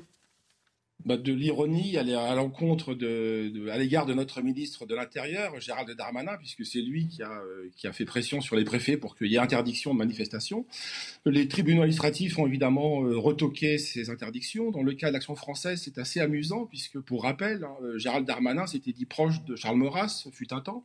À l'époque, il devait être assistant de, Christian Van Est, hein, qui est un gaulliste social qui n'est pas très éloigné des positions du maurassisme. On est très très loin du néofascisme. Donc le colloque s'est tenu parce que ça m'inspire, c'est qu'on est au cœur de notre sujet, c'est que de plus en plus, euh, cette démocratie dite, hein, ce qu'on appelle la démocratie constitutionnelle, libérale, hein, est de plus en plus, de moins en moins libérale, de plus en plus liberticide. On est confronté à une forme de libéralisme autoritaire. Hein. et on est au cœur du sujet parce qu'il y a vraiment un divorce désormais entre, entre cette élite qui est de plus en plus, euh, qui restreint les libertés publiques, dont celle de manifester, dont celle de se réunir, de faire des colloques. Je redis, c'est l'action française, c'est une école de pensée pour ceux d'entre eux, de, de, téléspectateurs qui l'ignorent, qui a nourri l'entre-deux-guerres, qui a produit un nombre de grands écrivains assez, assez conséquent. Je ne vois pas en quoi euh, on devrait interdire un tel mouvement. Enfin, c'est aberrant. Donc les tribunaux administratifs ont fait leur travail. Hein. Olivier Dard. Oui, ben c'est, je ne suis pas surpris de la décision euh, du, du tribunal administratif. le défilé pour Jeanne d'Arc est une affaire qui remonte euh, après d'un siècle. Bon, euh, voilà, euh, je pense qu'on est là-dedans, on est dans une série d'opérations euh, politiques de la part de la part du gouvernement. Moi, ce qui m'intéresse peut-être davantage par rapport à ces questions d'interdiction, c'est de souligner quand même à la fois les problèmes que pose aujourd'hui la question des manifestations en France. Il y en a à la fois de plus en plus, de plus en plus violentes, mais en même temps, ça veut dire qu'on est finalement incapable de passer par d'autres voies. C'est un premier problème. Et deuxième élément très, très important et très inquiétant d'ailleurs, c'est la difficulté pour les responsables politiques, et notamment pour, les, pour le principal d'entre eux, à pouvoir circuler quand on voit euh, la façon euh, dont. Vous faites allusion aux casserolades, aux... qui ont été aussi. Euh, qu'on a voulu interdire de la même manière. Hein. et, et, à la cérémonie du 8 mai, si vous voulez. Bon, c'est quand, même, quand même tout à fait impressionnant. Et à cet égard, euh, je pense qu'on peut être effectivement inquiet euh, du divorce entre euh, gouvernants, gouvernés et, et, ça justifie pour vous les interdictions ou les Je pense que ça ne changera strictement rien. D'ailleurs, la preuve, elles étaient la justice administrative a considéré qu'elle n'était pas fondée. Voilà, euh, donc euh, si vous voulez, je pense qu'au contraire, ça alimente euh, peut-être encore davantage le sentiment de mécontentement, d'incompréhension, etc. Et à cet égard, je pense que c'est une situation qui est quand même inquiétante pour la question des libertés publiques et encore une fois pour ce lien absolument indispensable quand même entre gouvernants et gouvernés. Enfin, il faut, il faut quand même bien que dans ce pays, il y ait à la fois des moyens d'expression de, de, de toute force de toute forme. Ou alors, euh, je ne sais pas bien vers quoi nous allons. C'est un peu ce qui m'inquiète. Stigler. Oui, alors, mais je crois qu'il faut reprendre les choses dans l'ordre. Dans un premier temps, on a un gouvernement, effectivement, qui est autoritaire depuis toujours, en réalité, puisque c'est ce que je raconte dans Il faut s'adapter, ce nouveau libéralisme qui naît entre la Première et la Deuxième Guerre mondiale. C'est un nouveau libéralisme qui considère très clairement qu'il euh, n'y a pas de peuple, ça n'existe pas, il n'y a qu'une masse, et bah, cette masse, elle est apathique, euh, elle comprend rien, elle est inadaptée, et elle va dans la mauvaise direction. Donc il faut fabriquer, il faut fabriquer le consentement euh, des masses, et de préférence de manière douce. Et le problème, c'est qu'on arrive à un moment ensuite, à la fin du XXe siècle, et surtout au début du, XXIe, où ce consentement à ce nouveau libéralisme ne marche plus. Enfin, C'était 2005, par exemple. Hein, ce moment-là. Et on a donc petit à petit, l'autoritarisme apparaît de plus en plus clair et, on passe de la fabrication médiatique à la matraque.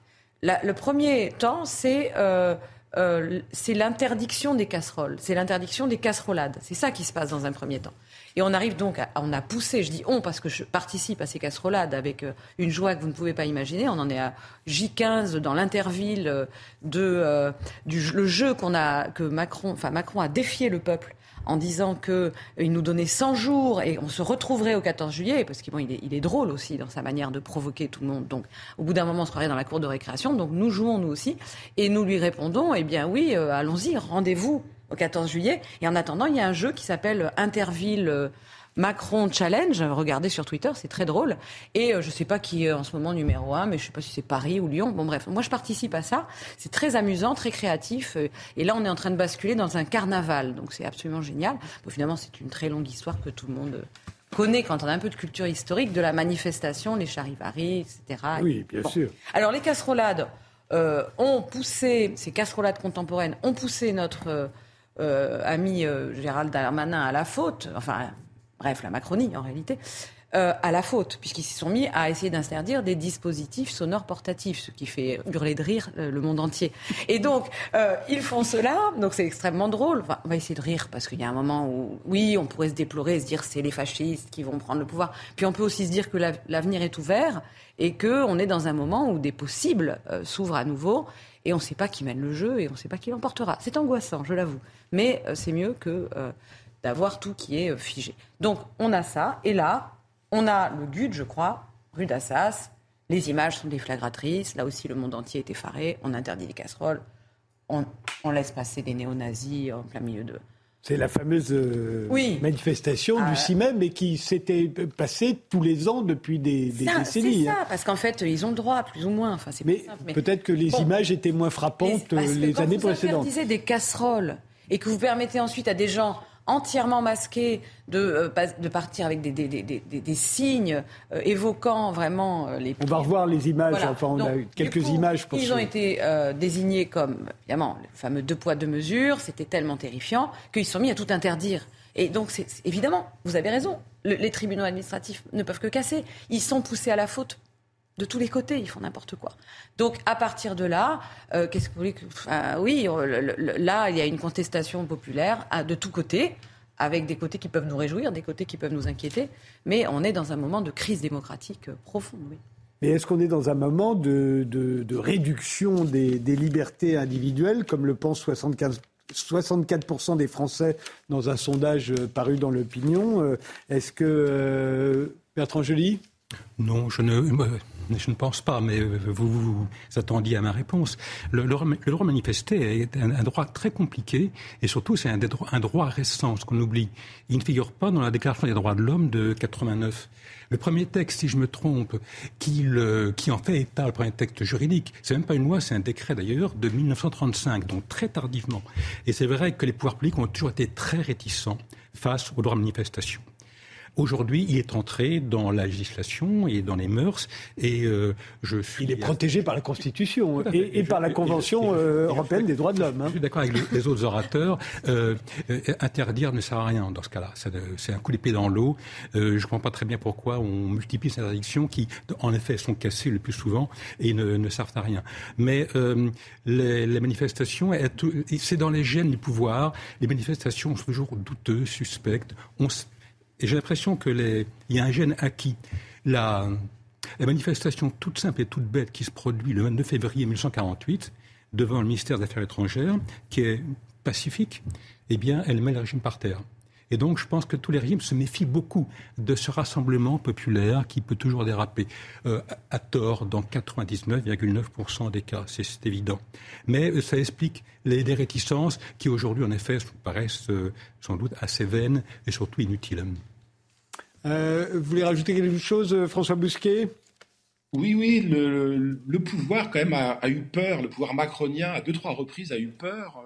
Il y a une répression, alors on parlait de la manifestation du GUD pour l'anniversaire, la commémoration de la mort de Sébastien Belzieux. Euh, on peut parler d'autres manifestations, des Black Blocs par exemple, dans les manifs contre la réforme des retraites. Hein au passage, ou le soulèvement, les, mouvements, le soulèvement de la terre à Sainte-Soline, qui a toujours pas été dissous. Mais la vraie crainte, la vraie hantise du pouvoir, c'est les gilets jaunes. Hein. Les gilets jaunes, c'est 10 000 arrestations. Quand le pouvoir veut, veut cogner, veut matraquer, il matraque. Hein. non seulement il a éborgné, quoi, mais c'est 3 à 400 condamnations. Donc quand le pouvoir a peur, et Macron a eu peur à plusieurs reprises, euh, le deuxième acte des Gilets jaunes avec l'épisode de l'hélicoptère dans le jardin de l'Élysée, rappelez-vous également la fuite au Puy-en-Velay, c'est la fuite à Varennes, puis en Donc le pouvoir a vraiment peur du peuple. Hein. On a beaucoup parlé de la comparaison avec le Second Empire, qui, qui est en réalité un régime illibéral, pas populiste, mais qu'importe. Hein. La comparaison aujourd'hui entre la Macronie, c'est surtout la, monarchie de Louis-Philippe. Hein. C'est surtout ça. Sous Louis-Philippe, il y avait des casserolades. Hein. Thierry Guizot était Thierry Guizot, les ministres, les ministres de Louis-Philippe étaient poursuivis par les Français avec des casseroles déjà. Et les manifestations à l'époque, c'était des banquiers. On interdisait les banquiers. Mais à la fin, il y a un dérapage policier et le dérapage policier, il y a un enchaînement qui fait qu'on on aboutit à la révolution de 48. Hein. Donc là, moi, il y a des points de comparaison assez, assez étonnants entre cette république euh, macronienne, banquière, autoritaire, hein, et le régime de Louis-Philippe, qui était le régime des banquiers, déjà de la haute banque. Il suffit de relire Marx, hein, la lutte des classes en France. vous verrez, les points de comparaison sont, euh, sont très nombreux. Donc on est confronté à un pouvoir qui a peur, mais il n'a pas peur des Black Blocs, comme il n'a pas peur du GUD, parce que c'est marginal. Les Black Blocs, c'est 1000 personnes, le GUD, c'est 500 personnes. En revanche, il a peur du peuple. Là, oui, pour le coup. Alors, euh, Antoine Cholet, revenons à, votre livre. Euh, vous écrivez euh, La rhétorique antipopuliste admet que certains problèmes dénoncés par le mouvement populiste sont réels et qu'il faudrait s'en occuper, mais seulement en acceptant les contraintes des institutions et en confiant leur résolution au pouvoir en place, ceux-là même qui n'ont pas réussi à les résoudre par le passé. Ce serait ça, en fait, cette espèce de cercle vicieux. Oui, ben c'est, ça c'est, un thème qu'on trouve chez, Richard Hofstadter, par exemple, l'historien américain qui a été l'un des premiers à faire euh, un usage très extensif du, terme de populisme, donc dans les années 50, qui d'ailleurs s'inspire de ces néolibéraux des années 20 et 30, notamment Walter Lippmann, qui lui pensait en effet que le peuple n'existait pas. Et je pense que Hofstadter est à peu près sur la, sur la même ligne. C'est, enfin, toute envie de réforme trop qui, excéderait la mesure euh, est euh, par essence dangereuse. Et sur ce point-là, il faut vraiment rouvrir euh, l'imaginaire démocratique. Enfin, les, régimes dans lesquels nous vivons aujourd'hui, qui ne sont pas des régimes fascistes, qui ne sont pas des régimes autoritaires, euh, qui sont des régimes des oligarchies libérales peut-être, euh, ou des états de droit oligarchiques, comme les appelait Castoriadis, euh, doivent être et peuvent être améliorés, peuvent être démocratisés surtout, en partant d'une situation qui est déjà partiellement démocratique, et en particulier par la sédimentation de toutes les luttes dont on a parlé, hein, depuis, eh ben, dans le cas de la France, depuis 1789 jusqu'au Gilet jaune peut-être, en passant par la commune, en passant par, par 48, en passant par 36, en passant par 68 sans doute aussi. Euh, et cette volonté de démocratisation doit prendre des formes multiples. Alors ça peut être le référendum, ça peut être les révocations, ça peut être ça peut être une démocratie continue, c'est-à-dire une intervention beaucoup plus, beaucoup plus fréquente du, peuple au sens de démos dans les, affaires politiques. Et sur la question des retraites, alors c'est amusant parce qu'en Suisse, il y a un référendum qui vient d'être lancé contre une réforme des retraites. Euh, si le débat s'était fait dans le cas de la France de manière posée, avec, en opposant les arguments des uns et des autres, et puis ensuite avec un vote final que Macron aurait sans doute perdu, eh bien, le, panorama, politique change complètement. C'est-à-dire que c'est aussi, on lance une réforme en sachant que finalement, ce sera un référendum à la fin qui va trancher. Et donc, vous êtes obligé de faire des concessions, d'aller voir les autres, d'avoir une majorité beaucoup plus large à l'Assemblée nationale. Ben, là, on ne sait même pas s'il y en avait une, puisque c'est un 49-3 qui a, clos le, débat. Mais vous devez avoir plus que 50%. Enfin, dans un régime qui connaît des référendums fréquents, il faut plutôt avoir 60-70% du, du, Parlement, avec plusieurs partis de, votre côté pour pouvoir gagner. Et ce que vous dites dans votre livre, euh, c'est qu'au fond, quel que soit le sujet euh, agité par euh, les mouvements dits populistes, que ce soit la réforme des retraites, que ce soit l'écologie à Sainte-Soline, l'accaparement de l'eau ou le fait qu'on va manquer d'eau, etc., etc., à chaque fois, la rhétorique antipopuliste, c'est de dire, OK, ces problèmes-là existent, mais attention, on va les résoudre, nous, pas vous. Voilà, faites-nous faites confiance et on voit bien le, succès de, cette résolution. Sur la question de l'écologie aussi, hein, c'est un autre exemple. Oui, c'est pareil. Face, au, euh, face aux mouvements écologistes dits radicaux, le pouvoir dit laissez-nous nous en occuper, on résoudra le problème nous, même si jusqu'à présent on n'a jamais réussi à le résoudre. On va s'adapter. Et donc c'est la raison pour laquelle il faut absolument qu'il y ait une intervention populaire. Parce que sur certains sujets, sans intervention populaire euh, radicale et parfois un peu violente, ça peut arriver, euh, les, pouvoirs ne, bougent pas. C'est tout à fait, tout à fait évident.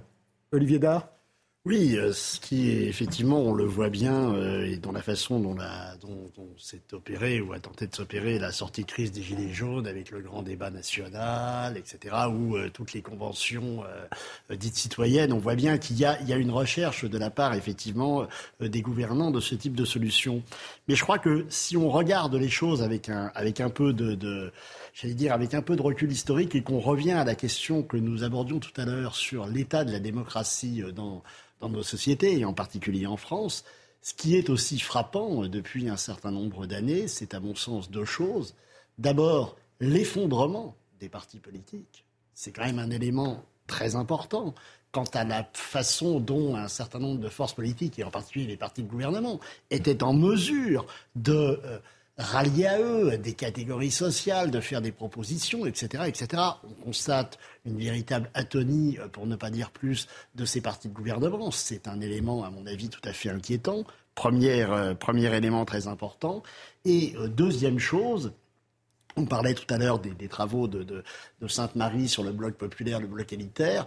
Il y a aussi, euh, et de Julie aussi sur la France périphérique, il y a aussi euh, toute cette image que montre très bien euh, Jérôme Fourquet avec l'archipel français, c'est-à-dire au fond la difficulté de plus en plus importante pour les gouvernements, et ceux quels qu'ils soient, d'arriver à parler à un peuple français collectif.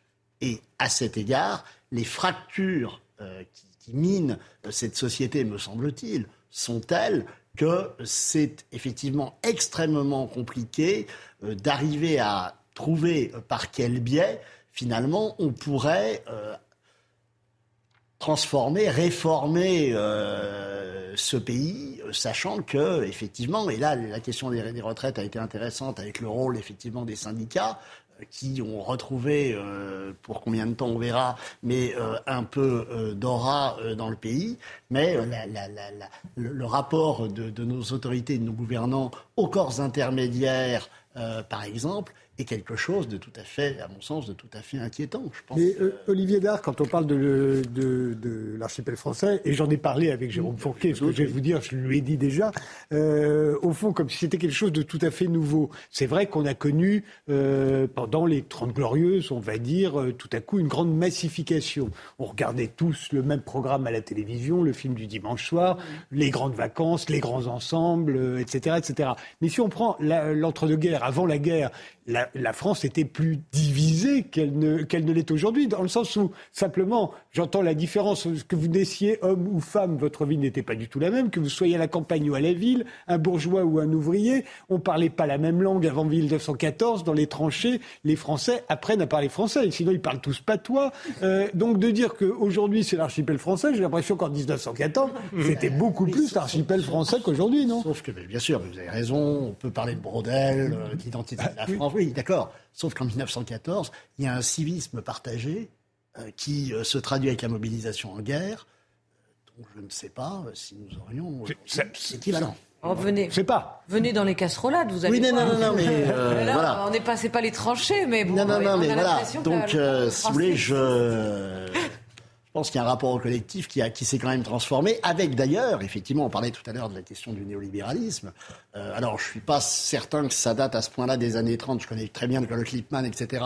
Euh, ça, bouge beaucoup avec le rapport aux anglo-saxons au marché, euh, notamment à partir des années 60, même du côté des libéraux français, et surtout dans les années 80. Mais effectivement, avec l'Union européenne, on voit très bien dans les années 80, à partir de la Tunisie, etc., comment effectivement ce libéralisme rime avec le marché. On est à ce moment-là très très loin euh, d'une France gaulienne euh, et du modèle économique qui n'était pas un modèle néolibéral à l'époque les années 30, c'était juste pour l'élaboration. Euh, oui, oui, j'ai bien compris. L'arrivée au pouvoir, c'est les années 70-80, bien sûr. Dernière question que je voulais aborder, Antoine Chollet, que j'ai prise directement de votre livre.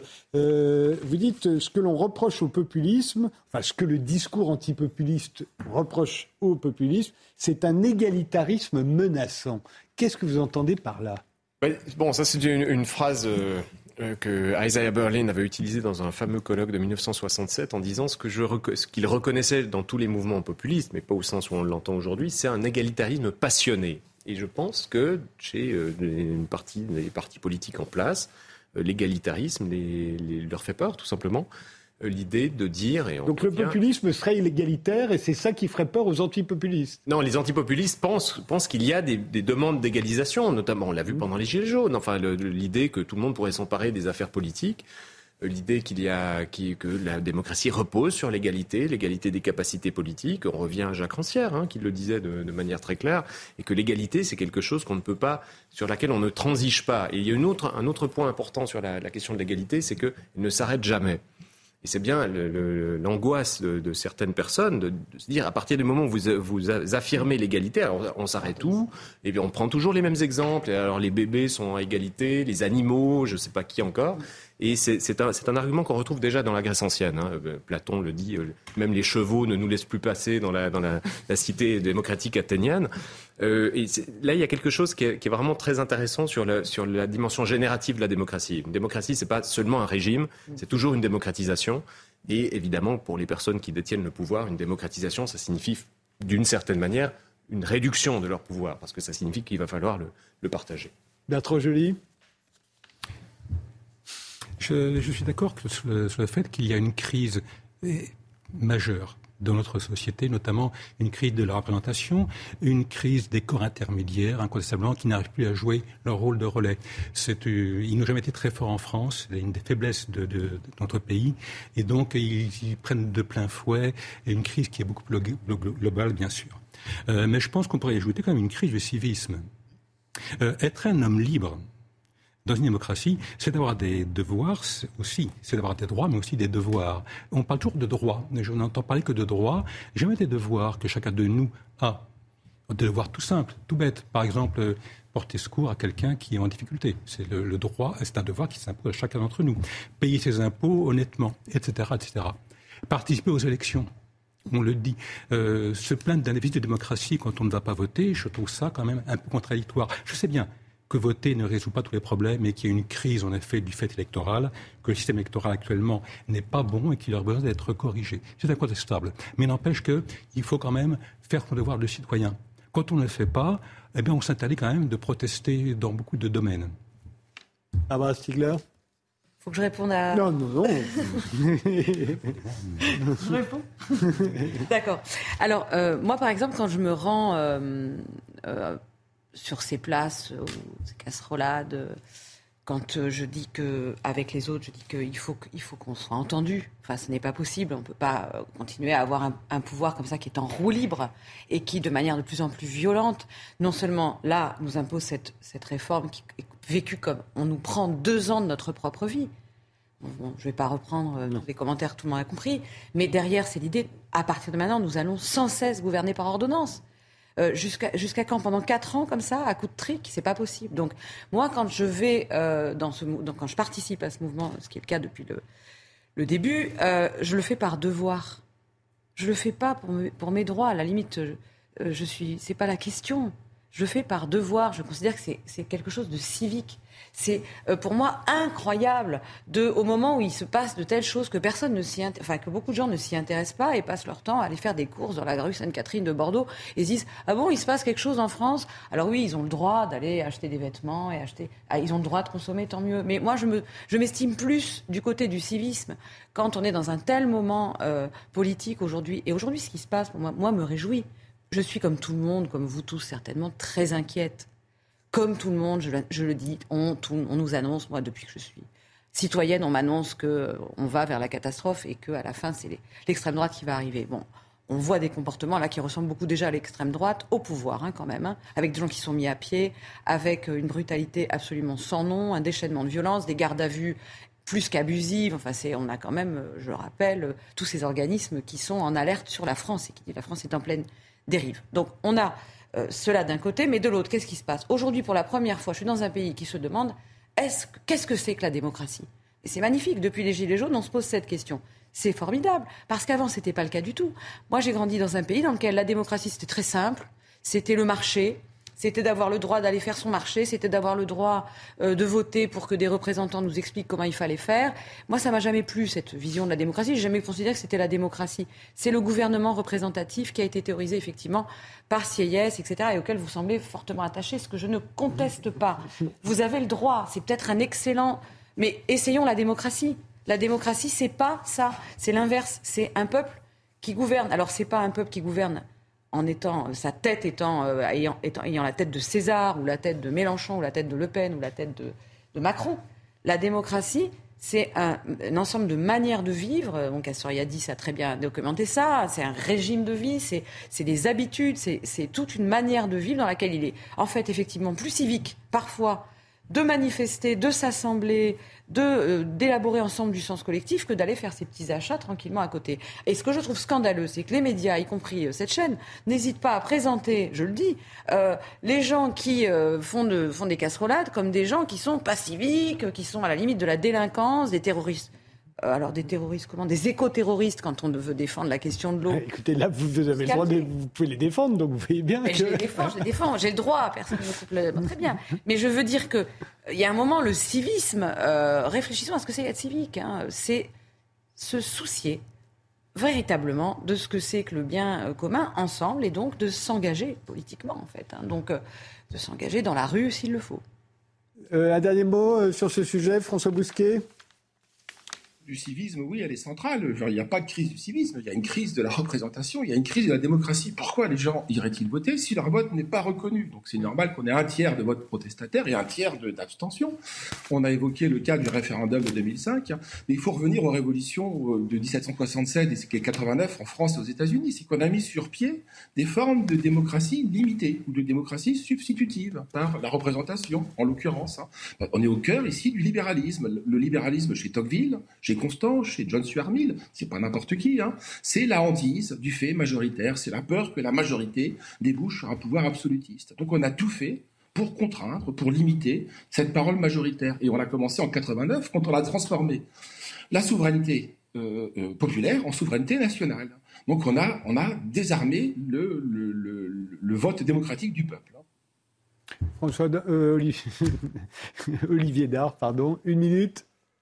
Oui, bah, écoutez, euh, je vais pas euh, revenir. Euh, je voudrais peut-être revenir quand même sur la question de l'antipopulisme parce que c'était quand même, c'était quand même le, sujet, le sujet du jour, pour dire, à mon sens, que ce qui est quand même frappant, c'est que cet antipopulisme des, des élites, si vous voulez, n'a pas empêché, au moins jusqu'à ce jour, les populistes de progresser. Je pense que simplement les populistes, quelles que soient leurs obédiences, aurait quand même quelque chose à faire, c'est d'essayer d'arriver à sortir d'une logique souvent trop protestataire pour arriver euh, à formaliser euh, un certain nombre de propositions davantage. Parce qu'au Parlement européen, c'est là où il se retrouve en grande difficulté face à un bloc central.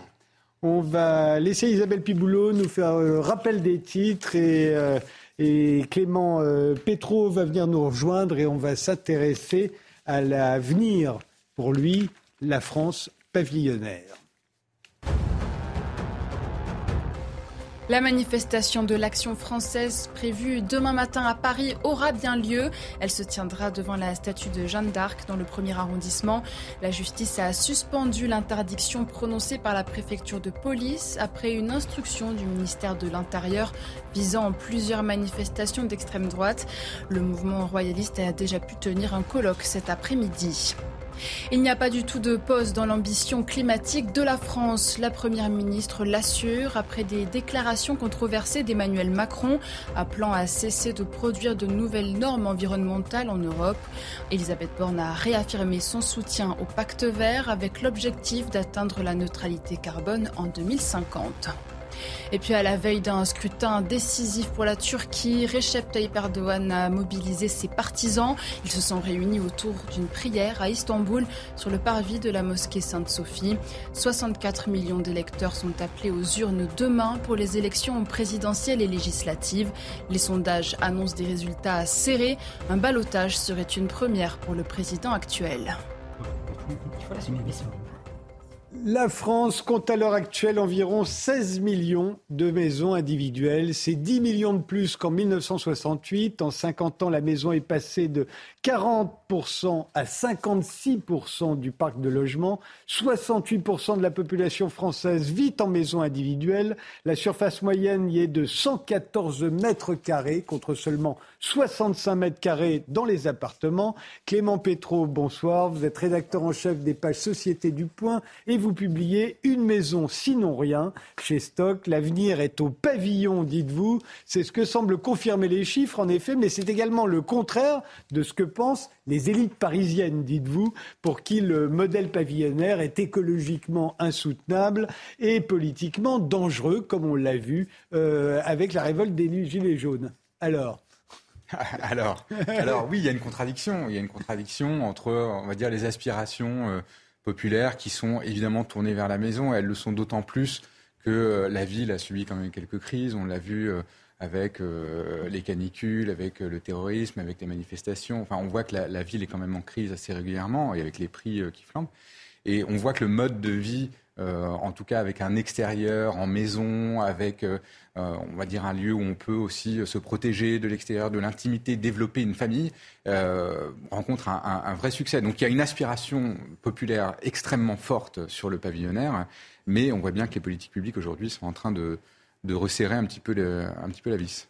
Mais euh, la maison reste l'objet de toutes les convoitises en France, hein, c'est typiquement euh, dans notre culture, mais euh, en, en, dépit de tout ce qu'elle peut entraîner, c'est-à-dire une, une, dépendance quand même accrue à la voiture, vous le racontez dans votre livre, vous-même avez fait le choix de la maison en 2019, je crois. Ah vous vous êtes rendu compte qu'on ne peut pas se passer de voiture. C'est pas possible. vous avez dû en reprendre une. Non, mais le modèle est vraiment. Euh, si on veut effectivement affronter euh, le changement de modèle euh, écologique et, se préparer pour l'avenir, effectivement, le modèle est, en crise. Et on voit bien qu'on est totalement dépendant de la voiture. On est dépendant de la voiture. Vous dites, vous reconnaissez qu'il y a une mobilité professionnelle qui est entravée. Oui. Hein, de la même manière, il y a une désertification des centres-bourgs. Qu'est-ce que vous appelez les centres-bourgs Les centres-bourgs. Alors, ça, tout dépend de la taille de la, En fait, un pavillon qui est dans la, banlieue d'une métropole n'a pas grand-chose à voir avec un pavillon qui est euh, dans du euh, rural euh, distendu, par exemple, et, loin d'une métropole. Donc, les centres-bourgs, c'est plutôt des structures de petites villes ou, ou villages qui sont dans du, dans du rural, qui, pour le coup, ont été les premiers à souffrir, notamment le commerce a énormément souffert. Les services euh, publics aussi. et ben, Tout se tient en fait, c'est-à-dire que vous avez le commerce, les services publics et l'habitat, et en fait quand euh, l'édifice commence à s'effriter par un bout, euh, tout vient avec derrière. Et donc vous avez des services publics qui par exemple vont se regrouper dans des communautés de communes et qui vont sortir, se mettre sur des zones industrielles, le commerce va souffrir, on va sortir du centre-ville, le centre-ville va se désertifier, les gens vont plus vouloir y habiter, et on se retrouve avec des centres-villes un peu fantomatiques ou les centres-bourgs mais en dépit de tout cela, vous dites que euh, le euh, modèle pavillonnaire sera adoré demain par tous ceux qui aujourd'hui le méprisent. Bah, disons qu'aujourd'hui, il est quand même, euh, il correspond, il coche beaucoup de cases sur les attentes de l'époque. Un besoin d'extérieur, des mètres carrés supplémentaires pas trop chers, l'intimité. Il y a quand même énormément de, de notions, d'arguments qui lui sont plutôt favorables. Et après, effectivement, culturellement, il n'est pas aimé mais on apprend à, aimer ce qu'on a détesté. C'est-à-dire qu'aujourd'hui, les pavillons qui s'arrachent 400 000 euros euh, dans la banlieue parisienne euh, des années 20, euh, qu'on trouve assez sympathiques, avec leurs petites marquises en, bois, etc., étaient qualifiés de lèpres pavillonnaires dans les années 20. Donc il faut quand même comprendre que le, regard peut aussi changer avec le temps. Oui, parce qu'en plus, là, vous parlez de la France pavillonnaire, mais au fond, c'est la France des maisons individuelles, tout simplement. et les maisons individuelles, il y en a de toutes sortes. Il y en a pour des gens très très riches, il y en a pour des gens moins riches. Et il y a de tout. Oui, mais euh, il y a quand même l'idée en France très ancrée euh, et qui a été travaillée depuis la moitié du XIXe siècle que euh, l'habitat populaire est un habitat de maison dont on est propriétaire. Donc c'est vraiment deux notions qui sont extrêmement importantes, ce qui explique aussi la passion compulsive et obsessionnelle de nos concitoyens sur ces, questions-là. C'est-à-dire que on a l'idée, on a le sentiment qu'on peut s'élever socialement par un pavillon dont on est propriétaire et que l'on finance par son travail. donc ça, c'est quelque chose qui est extrêmement présent dans l'esprit français et qui euh, aujourd'hui est un peu remis en cause par euh, la fin du modèle. Et c'est ça qui est, intéressant, c'est-à-dire que on voit que euh, le, pavillon est en train de, de, se désolidariser de la classe moyenne. En fait, on a construit les classes moyennes sur le pavillonnaire et aujourd'hui, est-ce qu'on va être capable de construire des classes moyennes sans pavillon, sans maison? C'est une vraie réflexion à mener en, même temps, vous dites c'est le, vrai luxe de demain, il est là. Euh, je ne parle pas du pavillon en soi, dans la maison individuelle, quelle qu'elle soit. Euh, la nature, le calme, l'intimité, la sécurité, la liberté de mouvement, voilà tout ce qui a fait qu'un certain nombre d'habitants des grandes villes ont fui les grandes villes depuis quelque temps et notamment depuis le Covid pour, pour comme vous l'avez fait vous, pour acheter une maison, euh, euh, pour vous, ça c'est l'avenir et ce sera le vrai luxe demain. Euh, et, vous, vous, en plus, vous dites que vivre dans une maison, ça change votre vision du monde. Pourquoi? Ça change le rapport à l'extérieur, au voisinage, à l'intimité. C'est quelque chose d'extrêmement, d'extrêmement fort. Vous n'avez pas le même rapport euh, par exemple au passage dans la rue quand vous êtes dans un appartement que quand vous êtes dans une maison. Vous voyez qu'on a quand même un sport national en France qui est de se planquer derrière des haies ou derrière des palissades euh, et, et pour se soustraire du regard de l'autre. C'est une activité. Vous voulez dire qu'on se cache derrière Oui, on se cache. Même s'il n'y a personne qui passe, on se cache. On a quand même c'est, la différence avec les, maisons américaines dont on voit la pelouse arriver jusqu'au trottoir. Tout à fait. En France, on a des haies de tuya et des rideaux, et des doubles rideaux, pour vraiment être sûr qu'on ne voit pas. Et ça, c'est une pratique culturelle qui est extrêmement forte et extrêmement ancrée, que vous ne trouvez pas aux Pays-Bas, que vous ne trouvez pas aux États-Unis, que vous ne trouvez peut-être pas en Suisse, je ne sais pas. Euh, on va demander. Encore pire en Suisse. mais donc, il y a quand même un la maison, c'est aussi une manière de se retirer du monde. Euh, pas forcément euh, de manière euh, négative, mais il y a une forme de repli sur soi pour pouvoir vivre sa vie à l'abri des regards. Mais en même temps, on a, on a un autre rapport avec ses voisins, on a un autre rapport avec l'amitié, dites-vous. donc c'est pas non plus un repli où on veut plus voir personne. Pas du tout. Non, non, pas du tout. Non, mais l'idée de repli, elle existe euh, dans certaines euh, zones. Disons qu'il y a une considération, par exemple, politique. On a tendance à considérer que le pavillonnaire va générer du vote populiste. On l'a vu euh, enfin, électoralement. J'ai pas ça, c'est la rhétorique anti-populiste. ça marche? Voilà. sans, sans, jamais imaginer, par exemple, que le fait de se retirer du monde n'est pas que uniquement quelque chose qu'on va subir, que l'on va subir, mais aussi que l'on peut choisir. C'est-à-dire qu'il y a aussi une volonté de se mettre à l'abri d'un monde qu'on peut avoir du mal euh, à comprendre, avec lequel on est en désaccord, euh, qui ne nous intéresse pas. Et ça, c'est quelque chose qu'on retrouve beaucoup dans, l'esprit euh, pavillonnaire aujourd'hui. Mais il y a, ça change le rapport aux distances, par exemple, vous dites. Totalement. J'imagine, c'est parce qu'on passe plus de temps en voiture. Euh. Bah, vous avez un mode de vie qui est forcément axé euh, autour des déplacements, puisque euh, par nature, tout n'est quasiment accessible qu'en voiture. Et donc vous avez la nécessité d'avoir un, deux, trois véhicules. Euh, et puis, euh, vous avez aussi... Euh, quand, vous êtes une famille nombreuse. Quand vous êtes une famille nombreuse, mais à un moment, vous avez obligé... Je, je donne un chiffre que vous donnez dans votre livre. Les Français font les plus longues navettes entre leur domicile et leur travail, 83 minutes par jour. Ça, c'est lié à notre envie d'avoir une maison. Exactement.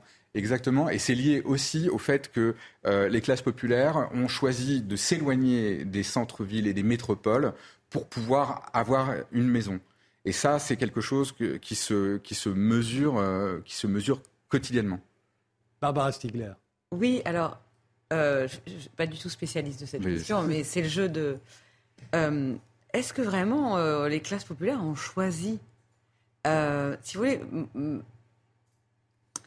à partir du moment où il n'est plus possible de louer des surfaces décentes dans les villes, je ne parle même pas des centres-villes, mais où, ça devient absolument des prix prohibitif. C'est-à-dire vous ne pouvez tout simplement pas vous loger. L'exemple de Bordeaux. Hein. Bordeaux était une ville euh, très populaire au sens, euh, dans l'autre sens du, terme peuple, pas démos, très populaire, une ville très populaire donc en centre-ville, une très très belle ville du XVIIIe siècle, où euh, toute la moitié, il y a une moitié qui est très riche, rutilante, et puis il y a une autre moitié qui est populaire, où il y a toute une vie depuis des années. Ça se passe très bien d'ailleurs. évidemment, il y a, comme dans toute ville, des difficultés, mais c'était plutôt réussi dire. Et puis, euh, il y a eu un phénomène de parisianisation, je ne sais pas comment ça s'appelle. Avec, de métropolisation De métropolisation, plutôt, oui. Et on, dit souvent que Bordeaux est un petit Paris. Et en fait, de manière très brutale, euh, toutes ces euh, classes populaires ont été chassées. Et en fait, c'est une des raisons pour lesquelles donc ces, ces, pavillons sont alors évidemment, ça, ça, correspond à une demande sociale. Au bout d'un moment, quand vous n'avez pas le choix, vous vous inventez un autre monde. Hein. Bon, voilà, voilà. Non, mais je veux dire, les gens ne naissent pas avec une envie de maison. C'est tout. Euh, non, mais ni avec une envie de vivre en immeuble. Je veux dire que c'est des constructions sociales. Mais, euh, on, peut, pas des, mais on peut choisir, comme, euh, comme le, raconte Clément Pétro dans son livre, on peut choisir justement la maison parce que c'est plus de surface. Je l'ai dit, c'est 114 mètres carrés, c'est le double quasiment de ce qu'on aurait en... Si les gens qui ensuite sont devenus des gilets jaunes et ont déferlé sur Bordeaux très en colère, euh, sont allés chercher... Euh, c'est que tout simplement, ils ne pouvaient plus vivre en ville. Donc, ils sont partis pour des raisons économiques. Ensuite, ils ont été chassés. Il y a eu tous ces problèmes de voiture. Ensuite, on leur explique les 80 km/h, le contrôle technique, la taxe, bien sûr, carbone. Et qu'est-ce qui se passe? Il se passe que euh, cette ville, qui était paraissait pourtant très tranquille, devient une des deuxièmes, peut-être deuxième ville gilet jaune de France. Mmh. Et euh, Alain Juppé, je le rappelle, a été lui qui était encensé comme un excellent maire partout sur les plateaux, a été pour la première fois pendant la crise des Gilets jaunes sans cesse montré du doigt. Mais finalement, il a fait quelque chose, il a fait un petit pari avec tous les problèmes de Paris. Il était très mortifié. Et d'ailleurs, il est parti. Maintenant, il est le Conseil constitutionnel. Ça il a carrément abandonné les Bordelais, il est parti, il a pris le. C'est d'ailleurs ce, qu'évoque euh, Barbara Sigler, c'est le sujet du dernier livre de Christophe Guilluy. Oui, bien sûr. voilà, c'est juste, voilà, quand vous dites moi, j'ai été, à un moment, j'ai acheté une maison, puis j'ai dû mhm. revenir en ville. Enfin, peu importe, ça n'a aucun intérêt. Mais quand je suis partie chercher la maison, c'est parce que je ne pouvais pas acheter ou, louer euh, à Paris. Oui, alors je pense qu'il y, a deux phénomènes enfin, dans ce que vous décrivez. Il y a d'une part la métropolisation euh, de la France, qui est un phénomène, enfin même de tous les pays européens. On voit que les villes, euh, les grandes villes sont devenues effectivement des, petits paris, c'est-à-dire qu'elles sont extrêmement reliées au reste du monde par des aéroports, des lignes à grande vitesse. Il y a une offre culturelle majeure. Enfin, on, voit qu'il y a une espèce de gentrification des, des villes qui est très très forte. Et dans un même temps, il y a un avènement du pavillon de la maison. On a 70% de la population en maison aujourd'hui. Donc c'est quand même un modèle très largement majoritaire, même si les villes nous font oublier, nous font croire que le modèle d'appartement et de centre-ville est majoritaire. Mais en fait, euh, ça ne l'est pas du tout. je suis d'accord, c'est juste euh, une idée que ça viendrait d'un désir. Mais il y a eu. Il y a aussi le désir quand même de surface, de plusieurs chambres, de, de jardins, de nature. J'entends ce que, ce que vous, dites. Vous pouvez l'avoir en ville, ça Bien sûr que si. Euh, vous avez aujourd'hui des, résidences qui sont. toute l'architecture écologique est fondée là-dessus. Alors là, à Bordeaux aussi, il y a beaucoup de. Oui, mais à quel, à quel, prix? Enfin là, pour le coup. Euh, non, mais il y, a, il y, a, toutes sortes. et puis c'est pas la même chose au huitième étage que au rez-de-chaussée. des expérimentations en, dans, en architecture, les architectures les plus innovantes, qui soient écologiques, qui, hmm. soient, qui permettent justement qu'on ne soit pas enfermé dans des tours en béton. Il y a quand même des choses qui peuvent se jouer dans de nouvelles formes de, de, de vie urbaine. C'est pas nécessairement l'enfer qu'on a connu avant. Et ça a à voir aussi avec le type de propriété, parce que si c'est une propriété coopérative, par exemple, il y a mm. des grandes expériences, notamment en Allemagne et dans d'autres pays, ça change tout. Mais plus généralement, c'est intéressant parce que ça rappelle que l'urbanisme, l'architecture et l'aménagement du territoire sont non seulement évidemment des questions politiques, mais des questions en lien avec la démocratie. Et on a deux, deux figures, deux modèles. On a un modèle jeffersonien américain où effectivement chacun est chez, chez, soi avec son petit jardin, son arme à feu éventuellement pour défendre sur le pain de terre. Et ensuite on se met en commun à quelques moments quand il faut régler des affaires communes. Et puis il y a une, une autre tradition qui est plutôt une tradition européenne où la, la démocratie, elle naît en ville, tout simplement. Elle, naît dans des habitats collectifs où on est les uns sur les autres, pas en se tapant dessus, mais où il y a une hétérogénéité qui est effectivement avec une certaine, une certaine condensation. Et là, je, dans ce que mm. vous venez de dire, ça, ça, montre que la France, en tout cas, est peut-être en train de passer d'un modèle à un autre. Mm. moi, j'ajouterais à ce que vous dites, pour le coup, pour, dire un mot de la France, euh, le fait que dans toute cette, dans toute cette montée, effectivement, qu'on a pu observer des populismes, il y a euh, aussi, et c'est concomitant hein, tout ça, euh, l'effondrement euh, d'un certain nombre de politiques publiques d'aménagement du territoire. je sais qu'on a refait, on refait des choses sur la planification, mais on est quand même très très loin de ce que ça avait pu être. Et deuxième élément, reposer, repenser la question de notre rapport à la décentralisation. Parce que quand on regarde aujourd'hui quand même, vous parliez des services publics, ce que sont devenus dans un certain nombre de territoires les services publics, vous avez un certain nombre de territoires dans lesquels les familles ne peuvent plus vivre. Disons-le très clairement. Quand vous n'avez plus d'école, quand vous n'avez plus de. Voilà. On, en est là. C'était quelque chose, effectivement, euh, qui. Euh, Alors, Clément Petro, bah, si l'avenir est au pavillon. Euh, moi, je non, mais il faut aussi. Enfin, effectivement, il faut réfléchir à la forme de ville qui va avec. Dans ce que vous dites est effectivement intéressant. Je, ça me fait penser à une note de la Fondation Jean Jaurès qui est sortie au mois d'octobre, je crois, ou novembre, euh, sur les sous-préfectures. Et on voit que les sous-préfectures, en fait, le basculent. C'est-à-dire qu'il y a des sous-préfectures qui votaient euh, PS en 2012, euh, En Marche en 2017 et qui ont voté RN en, en 2022. Et il y en a, je crois, une, vingtaine. il y a vraiment un modèle de bascule. Et dans ce modèle de bascule, on voit que la petite fonction publique est effectivement assez, assez importante à la fois dans l'électorat. Et puis l'effondrement des services publics contribue aussi à, la montée du, du, vote RN de manière très nette. Est-ce que François Bousquet est toujours avec nous? Ah non, il nous a quittés. Alors ben, je le salue, je le remercie d'avoir été là. Euh, euh, vous dites, euh, Clément Petro, qu'il y a quand même à ce modèle pavillonnaire que qui, effectivement répond à beaucoup de fantasmes français. Euh, il y a quand même des, talons d'Achille. Il y a la, plus grande dépendance au déplacement individuel, vous l'avez dit. Euh, on est obligé de faire plus de kilomètres et on est obligé de les faire en voiture parce qu'il n'y a pas d'autres moyens. Mais, c'est aussi que ça peut s'effondrer en cas de crise du pétrole. Et on l'a vu euh, notamment au début de la guerre en Ukraine, si le gouvernement n'avait pas subventionné euh, l'essence, ça aurait été un problème, et le, chauffage, ça aurait été un vrai problème. Oui, bien sûr, on aurait probablement eu toute une partie de la population qui n'aurait pas pu se chauffer ni se déplacer, ce qui aurait donné lieu, à mon avis, à des, révoltes assez, assez importantes. Donc il y avait une forme d'urgence là-dessus. Mais oui, la dépendance au carbone et la dépendance aux énergies, elle est majeure. Euh, évidemment dans le pavillonnaire, notamment pour les déplacements. Et là-dessus, c'est effectivement euh, une des grandes faiblesses euh, du modèle. Après, c'est une réflexion collective qui doit être menée. Enfin, on voit bien qu'il y a sur les transports, il y a quand même des choses qui peuvent être améliorées, notamment les transports publics, même si les transports publics en zone peu dense, on sait très bien que ça marche. il faut en mettre tellement pour que ça fonctionne que c'est un gouffre financier. Mais donc, le modèle est en crise. Le modèle est confronté aujourd'hui à des limites et à des fragilités. Euh, pour autant, on voit bien que c'est souvent euh, euh, le, le, coup n'arrive pas toujours par, par l'endroit où on l'a imaginé. C'est-à-dire qu'on a souvent pensé que le pavillonnaire allait s'effondrer, notamment aux États-Unis, parce qu'il était trop dépendant du pétrole. Or, les États-Unis se sont mis à, aller chercher du, pétrole de, schiste et ils sont autosuffisants pour des années encore. Alors, c'est pour de, bonnes et de mauvaises conséquences. Mais en tout cas, euh, le modèle ne s'est pas effondré là-dessus. Mais il est très dépendant du carbone, oui. On, imaginait aussi que le phénomène des lotissements aux États-Unis allait s'effondrer. Euh, euh, et il ne s'est pas effondré non plus, et en France non plus. Non, il s'est pas effondré, mais il est quand même pour le coup très sérieusement menacé à la fois par les règles d'urbanisme. Il est quand même moins attractif que la maison euh, un peu isolée, ou en tout cas, euh, la maison en lotissement est, considérée comme un peu moins, un peu moins attractive. C'est des opérations immobilières qui sont faites par souvent des, collectivités ou des propriétaires.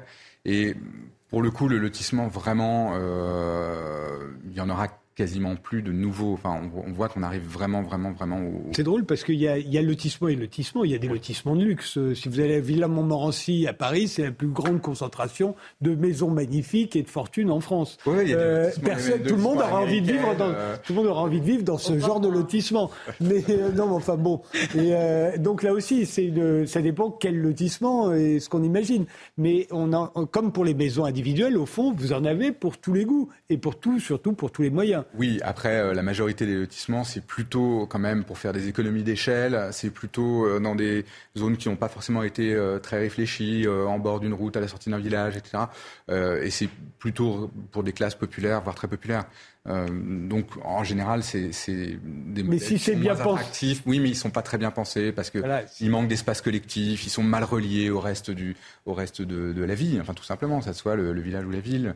Si, si c'est bien pensé, comme la ville en moment aussi, à côté du village d'Auteuil où il y a plein de petits commerçants. Oui, non, mais bien sûr, tout va bien, sans, problème. Voilà. Donc, mais ça pourrait être bien. Je veux dire, ça peut être bien. Mais ça, peut. Il arrive que ça peut même être amélioré. L'existant peut même être amélioré, rendu euh, plus attractif. On peut créer des, des, des c'est des lieux qui manquent d'espace collectif, c'est-à-dire qu'on voit souvent qu'il y avait des petits parcs qui ont été sacrifiés parce que ça demandait trop d'entretien. Et puis les générations, c'est des gens qui arrivent quand même en général dans un lotissement en même temps, au même âge. Les enfants grandissent et puis au moment on n'a plus besoin du parc. Et donc du coup, on supprime, on supprime le parc. Et là, euh, il y a aussi cette homogénéité euh, sociologique et générationnelle qui est souvent euh, problématique et qui fait que les lotissements vieillissent pas toujours bien. Bertrand Joly. Oui, une question, si vous permettez. Ne pensez-vous pas que ce modèle va quand même arriver à ses limites? Par là que depuis un siècle et demi, en gros, la distance entre le lieu de résidence et le travail augmente.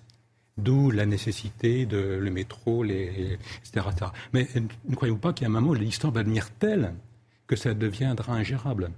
Je sais bien qu'aujourd'hui, il y a des gens qui travaillent à Paris, qui habitent à, Vendôme ou à Orléans, je le sais, ça existe. Mais bah, Et en plus, il y a aussi un autre problème, c'est l'espace disponible.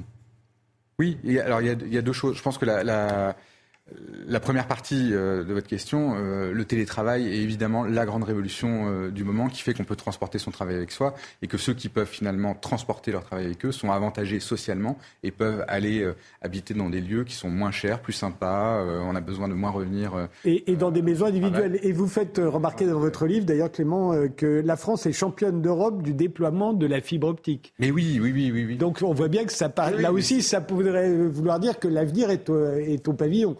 Oui, du moment qu'il y a une bonne connexion Internet et qu'on a moyen de retrouver, euh, de retourner dans une métropole euh, assez rapidement, euh, le, modèle reste hyper intéressant pour des cadres qui n'ont pas forcément envie de subir la ville, de dépenser des fortunes et de subir la ville en permanence.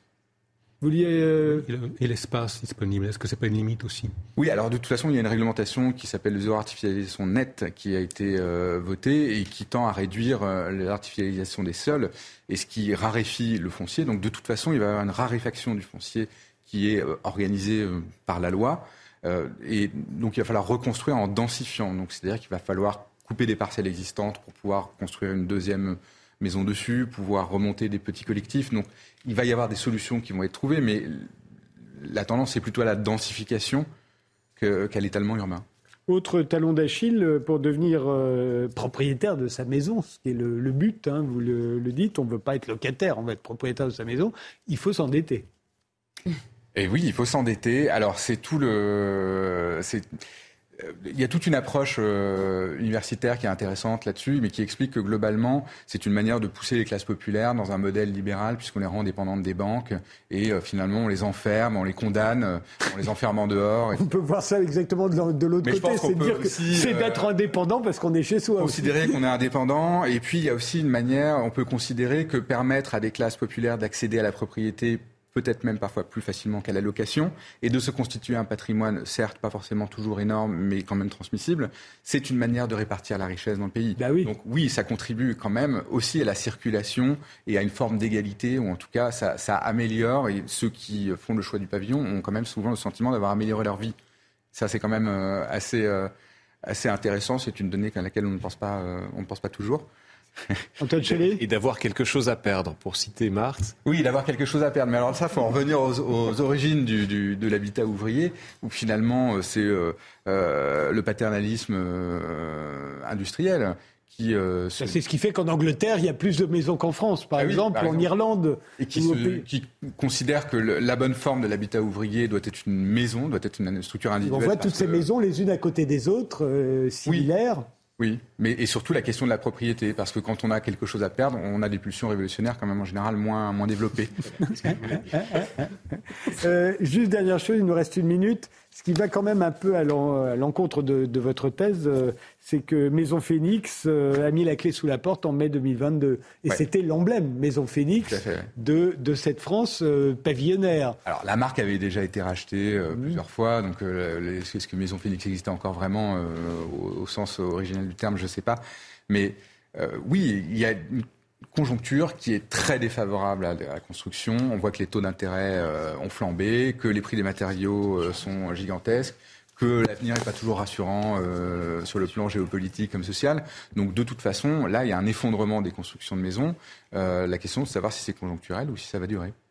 Voilà. Mais vous continuez de penser que l'avenir est au Ça n'empêche pas le désir. Ça n'empêche pas le désir. Je vous remercie tous les cinq d'avoir participé à cette émission. Je vous remercie de nous avoir suivis. Je vous souhaite une très bonne nuit et je vous donne rendez-vous au prochain numéro.